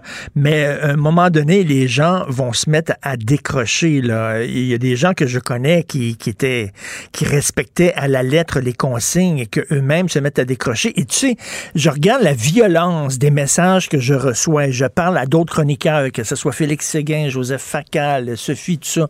Les, les messages qu'on reçoit sont extrêmement violents. Et je me dis des fois euh, que ça prend pas grand-chose pour qu'une euh, société dite civilisée bascule. Tu sais, on regardait la Yougoslavie et pendant des années, c'est des gens qui vivaient euh, dans la plus grande quiétude, des voisins qui s'invitaient à souper, qui se rendaient mutuellement service et qui du jour au lendemain se tirent dessus avec une carabine. Je dis pas que c'est ça qui arriverait, mais donne une coupe de mois encore dans un régime de confinement et écoute, des fois c'est un petit la civilisation. On prend ça pour acquis, Ah, mais ben oui. Non, non, mais je, je vois aussi la colère. Puis surtout, il y a des gens qui perdent contact avec le réel. Euh, je reçois, comme tous les chroniqueurs, je devine, euh, beaucoup de messages de gens qui me disent Tu nous as trahis Et c'est quoi le Tu nous as trahis? C'est euh, tu soutiens les mesures du dictateur sanitaire Legault. Bon, alors là, tu as envie de dire, premièrement, factuellement, j'avais pas l'impression d'être le plus ardent partisan de ces mesures-là, mais bon, passe encore. Mais si on fait des critiques ensuite des mesures de confinement, alors on a aussi de partie des, euh, des très inquiets qui nous disent vous, vous vous foutez de la santé des gens, ça vous dérange pas qu'ils meurent, et, euh, et là vous prenez, vous préférez votre petit repas au restaurant plutôt que la santé de, de ma grand-mère, de ma mère, de ma tante, que sais-je. Là, on dit là, on perd le contact avec le réel. C'est-à-dire qu'on a une forme de, il y a un écrasement de la raison. Et ce qu'on voit tout simplement, c'est d'un côté des gens qui sont justement dans une forme de dissidence antisanitaire radicalisée, qui prennent désormais, là, qui nous écrivent 20 messages par jour pour dire pourquoi vous ne chantez pas le- la gloire des camions anti-vax. et, euh, et, et de l'autre, là, c'est OK. Puis de l'autre côté, ben, on a justement cette idée que tout, euh, tout fléchissement des mesures, ça, ce serait comme trahir le petit Jésus. Tu sais, moi, il y, a- il y a quelque chose là-dedans dans le rapport aux, aux mesures qui me fait penser aux Québécois avec leur chapelet euh, auparavant. On s'accroche au chapelet, là, on s'accrochait à la vie religieuse, rituelle telle qu'elle était intégralement parce que ça nous protégeait des avanies de l'existence. Et là, aujourd'hui, j'ai l'impression qu'on a- trouvé euh, un nouveau chapelet à réciter. Mais à travers tout ça, moi, je, je mise sur un Québec qui, qui est celui que j'aime, hein, c'est-à-dire euh, un Québec à la fois moderne, puis enraciné, puis un Québec qui a le sens de ses libertés, puis qui a le sens du collectif. Il me semble qu'on n'est pas plus fou qu'ailleurs, qu'on est à peu près capable de gérer ça. Surtout, surtout qu'on vit dans un monde où il est possible de voir ce qui se fait ailleurs. Puis là, on regarde ben, aux États-Unis des stades remplis, pas de masques. On voit en France une société qui, ressemble, qui nous ressemble davantage, peut-être, mais où la liberté de, de vivre existe encore. Puis là, on est chez nous. Mais... Mon Dieu Seigneur, moi je parle je- je- plusieurs, plusieurs fois par jour, je parle à, à des amis, des proches, des collègues au Québec pour être capable justement de garder le, le pouls directement de la population. Tout le monde, tout le monde trouve que c'est une folie, que c'est une folie Mais, mais oui, mais, mais, mais l'affaire, c'est qu'on est pris en otage par un système de santé déficient. Et c'est ça l'affaire, qu'ils n'ont pas en France, qu'ils n'ont peut-être pas aux États-Unis. C'est que là, on récolte ce qu'on a semé pendant de trop nombreuses années. tu, tu as raison, mais je, je- je me permets. Tu as évidemment raison, mais j'ajoute une, une nuance c'est qu'en France, je te jure qu'il y a le même discours. Euh, notre système de santé va éclater, il va pas tenir. Et puis là, il y a ceux qui disent, il y a, appelons ça des confinistes, là, qui nous disent euh, ça ça tient plus, euh, il faut reconfiner parce qu'ils sont moins nombreux qu'ici, mais euh, il faut faut le confinement parce que sinon le système va péter. Donc je sais qu'il y a une différence de capacité entre les deux systèmes de santé, mais le discours pour justifier la situation est le même aux deux endroits. Tu vois, c'est pas c'est pas sans intérêt de remarquer que quelle que soit la diversité des situations, le même discours s'applique. Alors moi, c'est pour ça que là-dessus, je dis que ça révèle aussi des traits culturels profonds de la pandémie. Euh, le rapport des Américains à la liberté n'est pas le rapport des Français à la liberté, qui n'est pas le rapport des Québécois à la liberté. Euh, L'histoire a voulu qu'on soit différent dans notre rapport à ces choses-là. Je, pour le meilleur et pour le pire. Hein. Mais, euh, mais là, je Hmm. vois quand même que le Québec est une société qui s'encabane plus facilement qu'il ne le devrait. Tu sais qu'on aime beaucoup séparer le monde en deux. Avant, c'était la droite et la gauche, les souverainistes, les fédéralistes. Après ça, c'était les mondialistes et les gens qui étaient plus euh, nationalistes. Et, là, ça va être autorité-liberté. Hein? Et ça, c'est une niche parfaite pour Éric Duhem. Ah oui, non, absolument. D'ailleurs, on aura l'occasion d'y revenir, mais Duhem est celui qui profite en ce moment politiquement de la pandémie.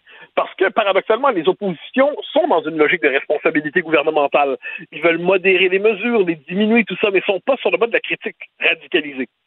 Or, il y a un espace pour les exaspérer au Québec, euh, et Éric Duhem les capte.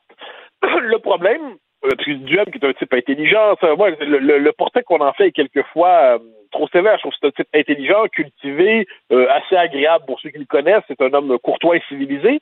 Mais le drame de tout mouvement politique qui émerge dans une situation de crise sur un discours un peu radical, c'est que c'est un aimant à farfelu. Et, euh, et là, on voit des farfelus affluer chez lui, quelquefois de manière assez étonnante, des gens qui euh, se contentent pas de dire les mesures vont trop loin, ou à la rigueur des gens qui se contentent pas de dire euh, les mesures, il en faut pas.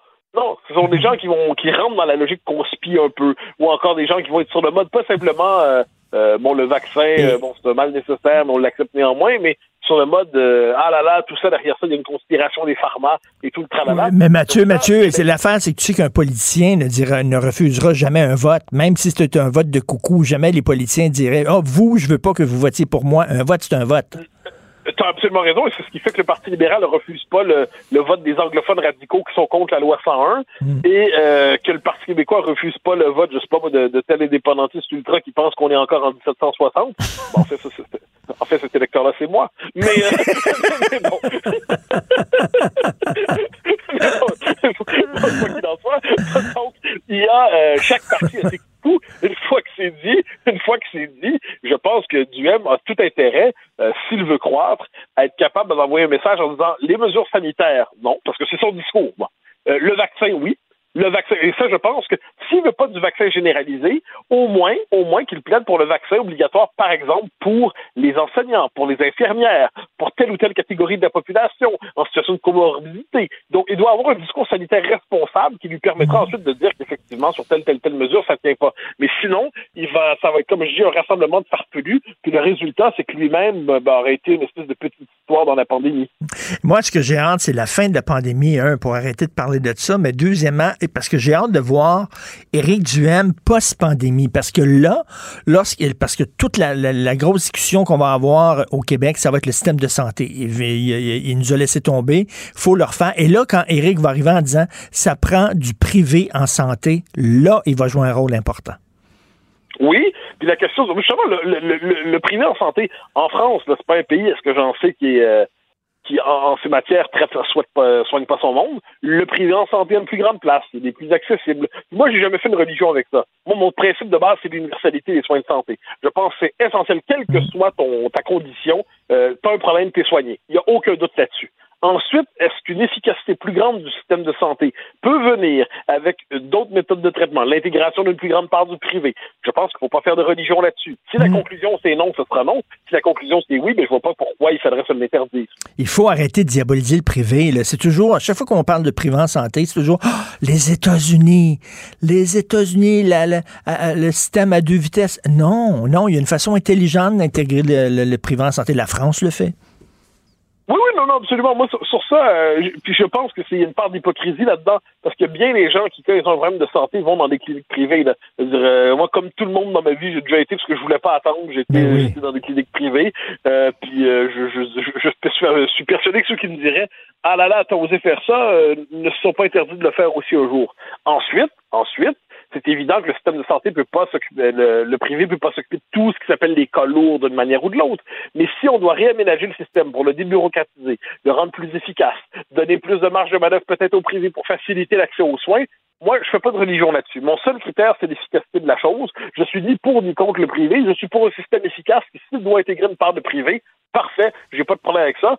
Si ça, vient de surcharger, ben alors ce sera pas une bonne idée. Mais cette espèce de pragmatisme dans le système de santé, il me semble qu'il y a un domaine où on on doit pas faire d'idéologie, c'est bien celui-là. Tout à fait. Ben merci. Et tu sais, là, bon, euh, tu viens de citer Yvon Deschamps à la télévision française. Tu sais que maintenant la barre est haute. Là. Moi, on attend tous que tu cites Elvis Gratton. Le jour où tu vas citer Elvis Gratton à la télévision française, moi, je fais, Quelle je fais, phrase? Quelle phrase?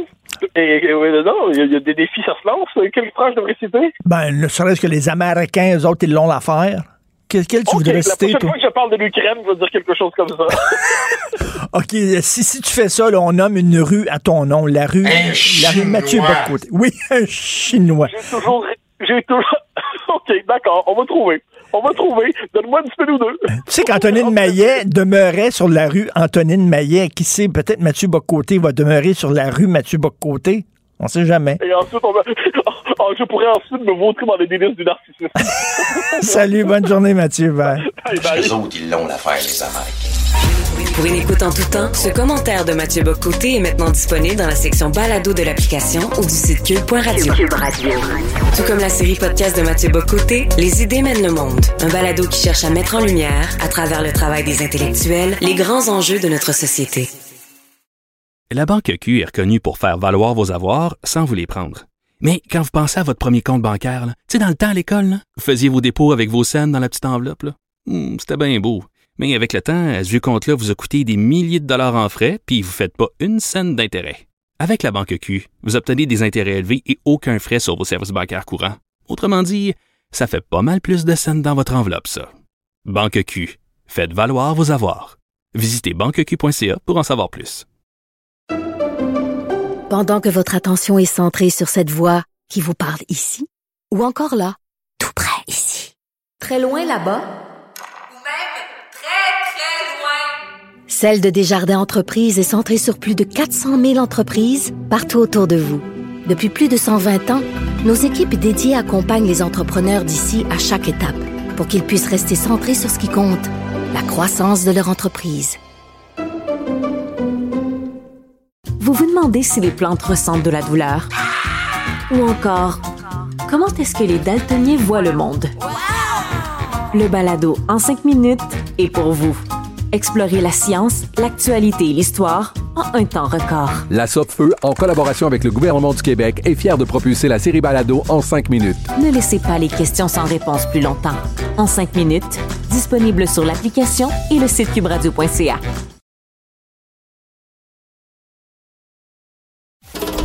Martino. Pour l'instant, nos avocats nous disent que tout est beau.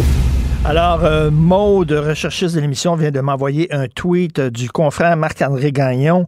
Dernière heure, donc, les cinémas pourront ouvrir, ça a l'air le 7 février, a appris le bureau parlementaire du journal. Donc, les cinémas le 7 février. Pourquoi pas le 6? Pourquoi pas le 5?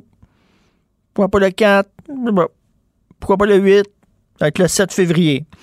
Ben, c'est comme ça. Tout ça est très, très arbitraire. Donc, euh, euh, c'est une bonne nouvelle, mais en même temps une mauvaise nouvelle parce que les gens disent pourquoi attendre si longtemps alors que les restaurants vont pouvoir ouvrir lundi. Euh, c'est ça qui est ça. Donc, vous le savez, le gros problème au Québec, parce qu'il y a des gens qui disent comment ça se fait que ça ouvre en France puis ça ouvre pas ici? C'est parce qu'ici, on a un système de santé de schnout. Ça fait longtemps.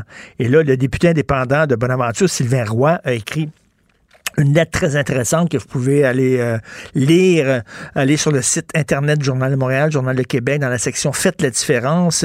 Il dit qu'il faut revoir de fond en comble la structure du système de santé. Bonjour, Monsieur Sylvain Roy.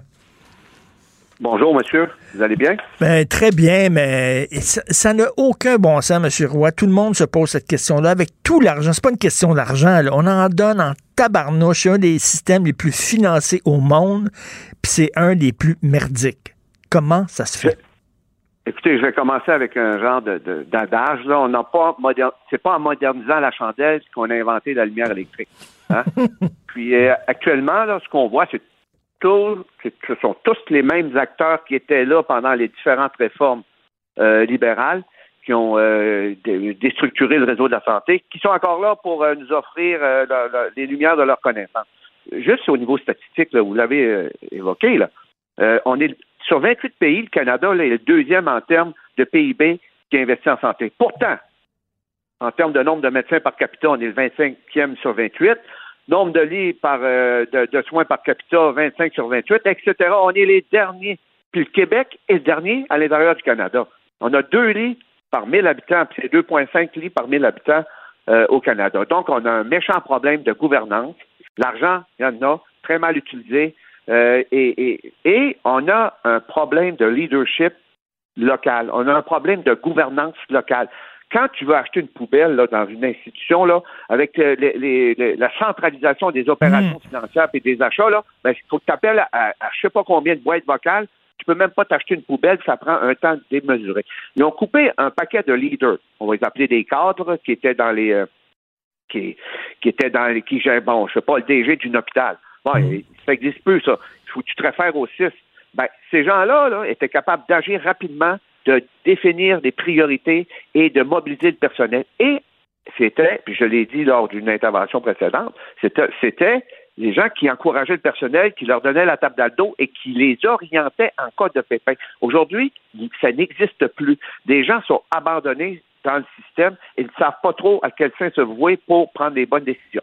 Que, euh, on, a, on a un problème. C'est la maison des fous d'Astérix. On a tous vu l'organigramme du système de santé, c'est hallucinant. Le, le système est tellement gros que la tête ne voit pas ce qui se passe en bas. Regardez euh, Danielle McCann, lorsqu'elle était ministre de la Santé, elle disait euh, il n'y a aucun employé de CHSLD qui se promène d'un CHSLD à un autre. Ça se fait pas. Puis là, au- sur le terrain, les gens Ah non, disent Allô, allô. on on ne fait que ça. La, la mobilité du personnel faisait partie des stratégies de maximisation de l'efficience, des grands concepts.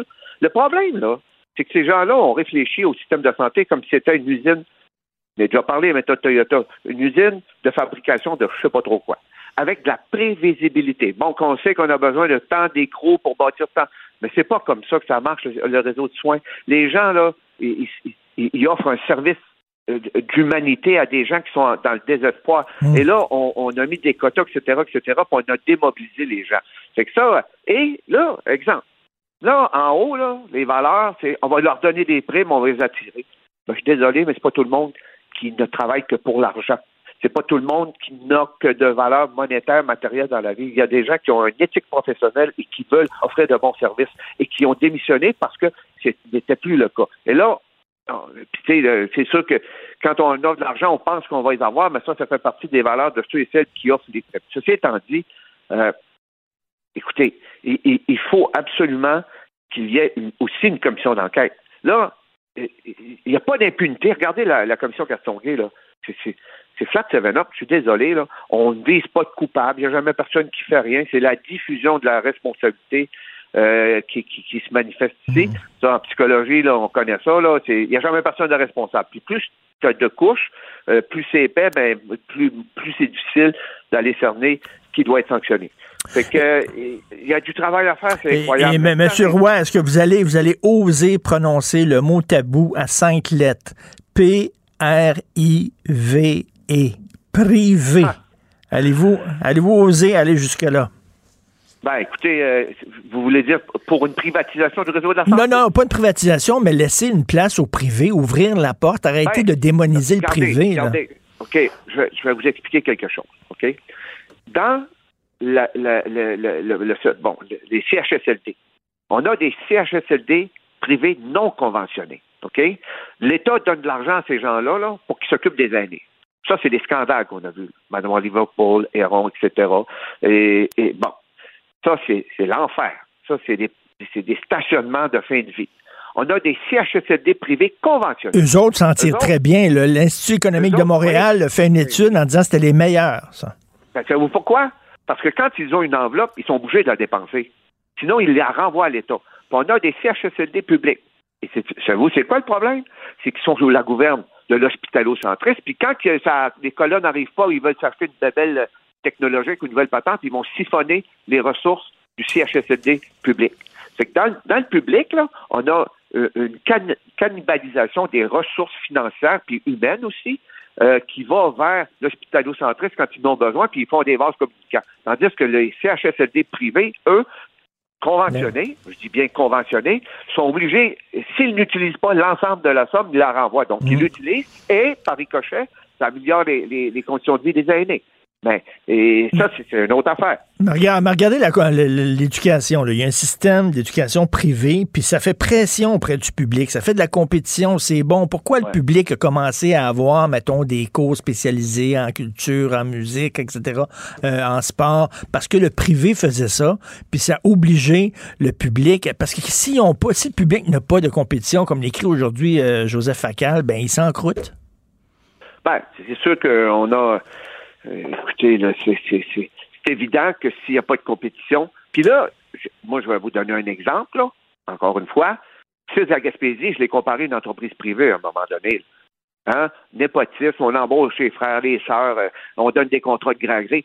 Quand les organisations publiques deviennent des entreprises privées de par ceux et celles qui les gèrent comme ils le veulent, avec qui ils veulent, de la manière qu'ils le veulent, puis qu'il n'y a pas d'imputabilité, puis il n'y a pas de reddition de compte, ben là, on a un méchant problème. C'est que le privé, un privé normé, un privé euh, qui, qui, qui- euh, avec, euh, à qui on impose un, un cadre normatif, une qualité de service, ben, pas de problème.